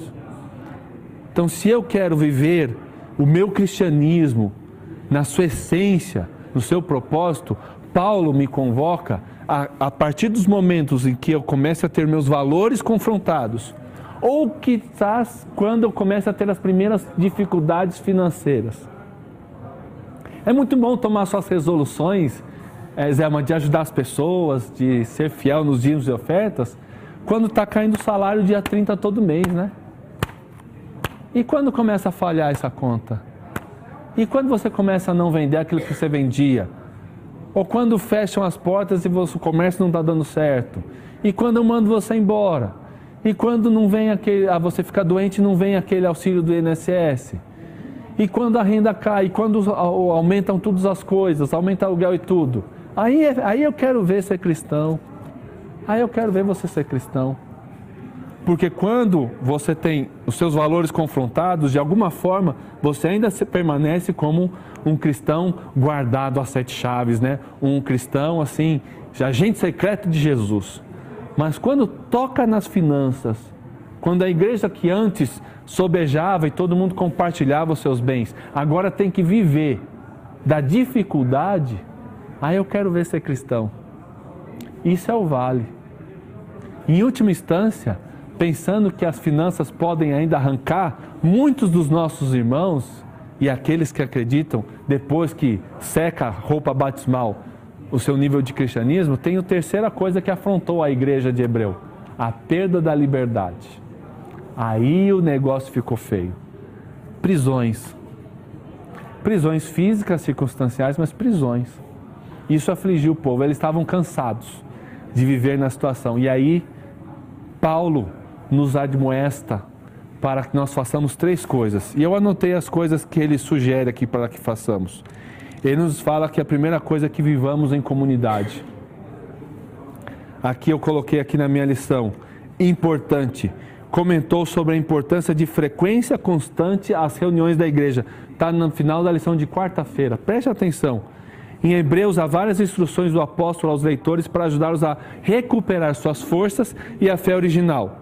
O autor enfatizou que é necessário primeiro cuidar das questões físicas.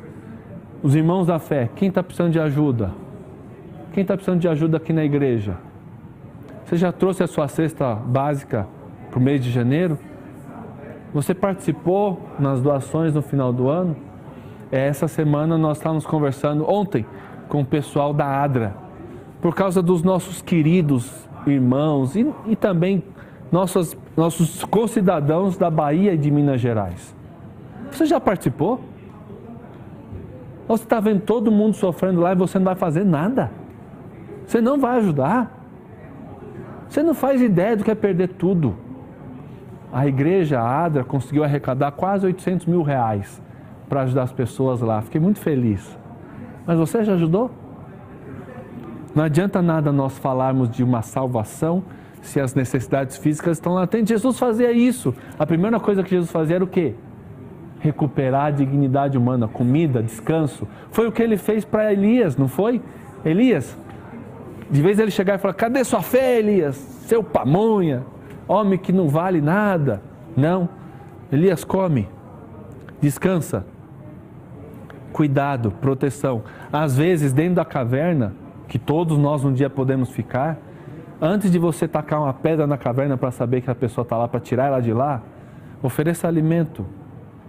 Se você encontrar alguém com depressão, antes de você tacar uma pedra para criticar, falar que é falta de Deus, Senta do lado da pessoa, esteja com ela. Veja as necessidades dela. Necessidades físicas. Ele sugeriu que praticassem hospitalidade e visitassem os presos. Eu contei no culto de. na cantata do coral, no sábado à tarde. Quando a gente era pequenininho, a minha mãe, a gente não tinha muita coisa em casa. Nós é, passávamos muita necessidade e dependíamos das cestas básicas da ASA. A minha casa, a gente se alimentava com a cesta básica que entregavam na igreja. Aquela cesta básica que há 35 anos atrás alguém dava, me alimentou. E sabe o que vinha muito na cesta básica naquela época? Fubá e sal. O povo que gosta da fubá, é, cesta básica, né? Vinha muito fubá. Parece que a gente era, só comia fubá. E vinha, mas vinha, mas olha aqui, ó, o fubá, ó. Tô aqui no fubá. Mas naquela época minha mãe preparava para a gente alguns kits de higiene pessoal e nos levava a um asilo perto, um asilo espírita perto da casa da gente e nós entregávamos para os velhinhos. Porque muitos velhinhos estão lá abandonados por suas famílias e não tem kit de higiene pessoal. E a gente aprendeu de pequenininho. Minha mãe lembrou isso semana passada. Nos lembrou disso. A minha irmã mora lá também nos Estados Unidos, ela fez algo muito legal. Eu interpretei assim dessa forma. Ela está passando por uma dificuldade financeira, está passando por separação. E ela fez o seguinte: com o dinheiro que a minha tia mandou, ela foi e comprou presentes usados para os meus sobrinhos. Eu ficava feliz da vida. Sabe o que minha, minha sobrinha queria de presente de Natal? Queria uma tesoura para cortar e fazer desenho. A gente às vezes coloca as coisas numa pujança e a gente, se a gente fizesse isso, visitássemos as pessoas, entregássemos um pouco de pão, alimento, às vezes um doente precisa de alguém do lado da cama para orar um pouquinho do lado, para dizer, olha, eu me importo com você, eu quero estar do seu lado aqui. Além disso, Paulo exortou os leitores a serem generosos para não abandonar a fé. Como? Encorajou a crescer na compreensão da fé mas o que ele falou, aquilo que eu disse, mantenha frequência as reuniões da igreja. Se tem algo que eu gostaria de dizer para vocês aqui, para quem está online, eu não sei nem quantas pessoas estão, ó. tem 305 pessoas conectadas. Depois de tudo isso, como vai a sua frequência aos cultos? Como vai? O que você planeja para esse próximo ano? Não, não torne-se um adventista de março a novembro aumente a sua produtividade espiritual. Coloque o desejo de ser mais presente na nossa comunidade. Ah, mas eu posso estar lá. Claro, aproveite. Você que está doente, não tem condição de locomoção, não tem igreja próximo, passa por dificuldades, fica com a gente. Mas quando você puder, tiver condições, esteja presente em uma comunidade de fé. Ah, mas eu não preciso, eu estou bem. Você não precisa, mas tem gente que precisa de você lá. A sua presença garante a fé de alguém lá dentro. Você acha que não? Duvide desse achismo. Seja mais presente. Aí ele fala no final aquilo que eu quero fechar nossa lição. Em resumo, sugeriu que permanecessem unidos, encorajando uns aos outros e estimulando o amor e as boas obras. O que você fez de bacana essa semana? Vocês lembram que eu estou desafiando vocês, né? A Ruth me contou do desafio dela. Ontem nós estávamos andando, né? De carro, eu e a Cintia voltando. A gente estava indo para o nosso jantar, certo? Aí de repente, na épia, vi um menino, acho que devia ter uns 10 anos, Jesus. Estava no semáforo ali pedindo dinheiro. Pedindo dinheiro. Eu me vi como aquele menino, porque eu já estive num semáforo pedindo dinheiro. Já vendi revista Vida e Saúde antiga, usada, usada não, antiga, nosso amiguinho em semáforo em São Paulo. Aquilo era o meu almoço e para pagar o aluguel de casa. Muitos anos eu fiz isso. Muitos anos não, uns dois, três anos. Então eu sei. Aí eu vejo algumas pessoas falando, nossa, aí no semáforo, podia estar estudando não vou ajudar. Você não sabe a vergonha que é você ir para um semáforo pedir comida. Só sabe quem já foi num semáforo pedir. E você vê os vidros se fechando, as pessoas virando o rosto para você. porque não vê ali uma criança que está precisando de alguma coisa. Eu não pedia no semáforo comida para sustentar ninguém, eu pedia para cuidar da minha, dos meus três irmãos e a minha mãe. Eu vendia a revista, eu entregava alguma coisa boa. Então, o que, que você vai fazer de boas obras? O seu amor vai ser entregue de que forma? Se nós, nós podemos até estar na caverna, eu coloquei aqui na lição, como é, Elias ficou na caverna e os hebreus estavam na caverna. Mas Deus nos chama com amor. E se você sair da caverna, faça algo por quem está na caverna ainda. Deus nos chama para cuidar das pessoas. Estamos nos últimos dias, cuidado com os atalhos. Coloque Deus em primeiro lugar no seu ano de 2022. E que você possa ser um melhor pai, um melhor filho, um melhor neto, um melhor cônjuge, melhor amigo, melhor chefe, melhor professor, melhor aluno, melhor vizinho, melhor vizinho. Que Deus te ajude que essa lição possa te projetar a ser um, um alguém melhor. Amém? Vamos para o quiz?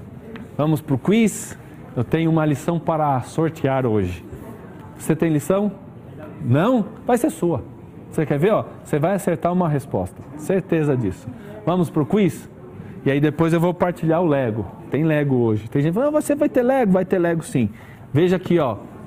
Se você quiser, eu ainda tenho algumas lições que nos sábados aqui eu ainda vou estar sorteando, tá certo? Coloca o quiz aí, pessoal. Aí muito bem. Não vai ter mais QR Code, porque assim, a pergunta vai ser na, na lata aqui. Respondeu, ganhou. Não é a primeira, mas vamos lá. Na lição de sábado, cita que Paulo, o autor de Hebreus, referiu-se à própria carta como uma palavra de condenação, cobrança ou exortação. O que vocês acham? Exortação? Certo? Tem certeza? O que vocês acham? Exortação? Então vai lá. Essa foi ficar fácil. Ah, isso daí, ó. Já mudei as figurinhas também, viu? Vocês já estavam decorando as figurinhas. Ah, muito bem. Na lição de domingo, vimos que o Evangelho foi confirmado por sinais e obras poderosas. Entre elas, a distribuição de quê?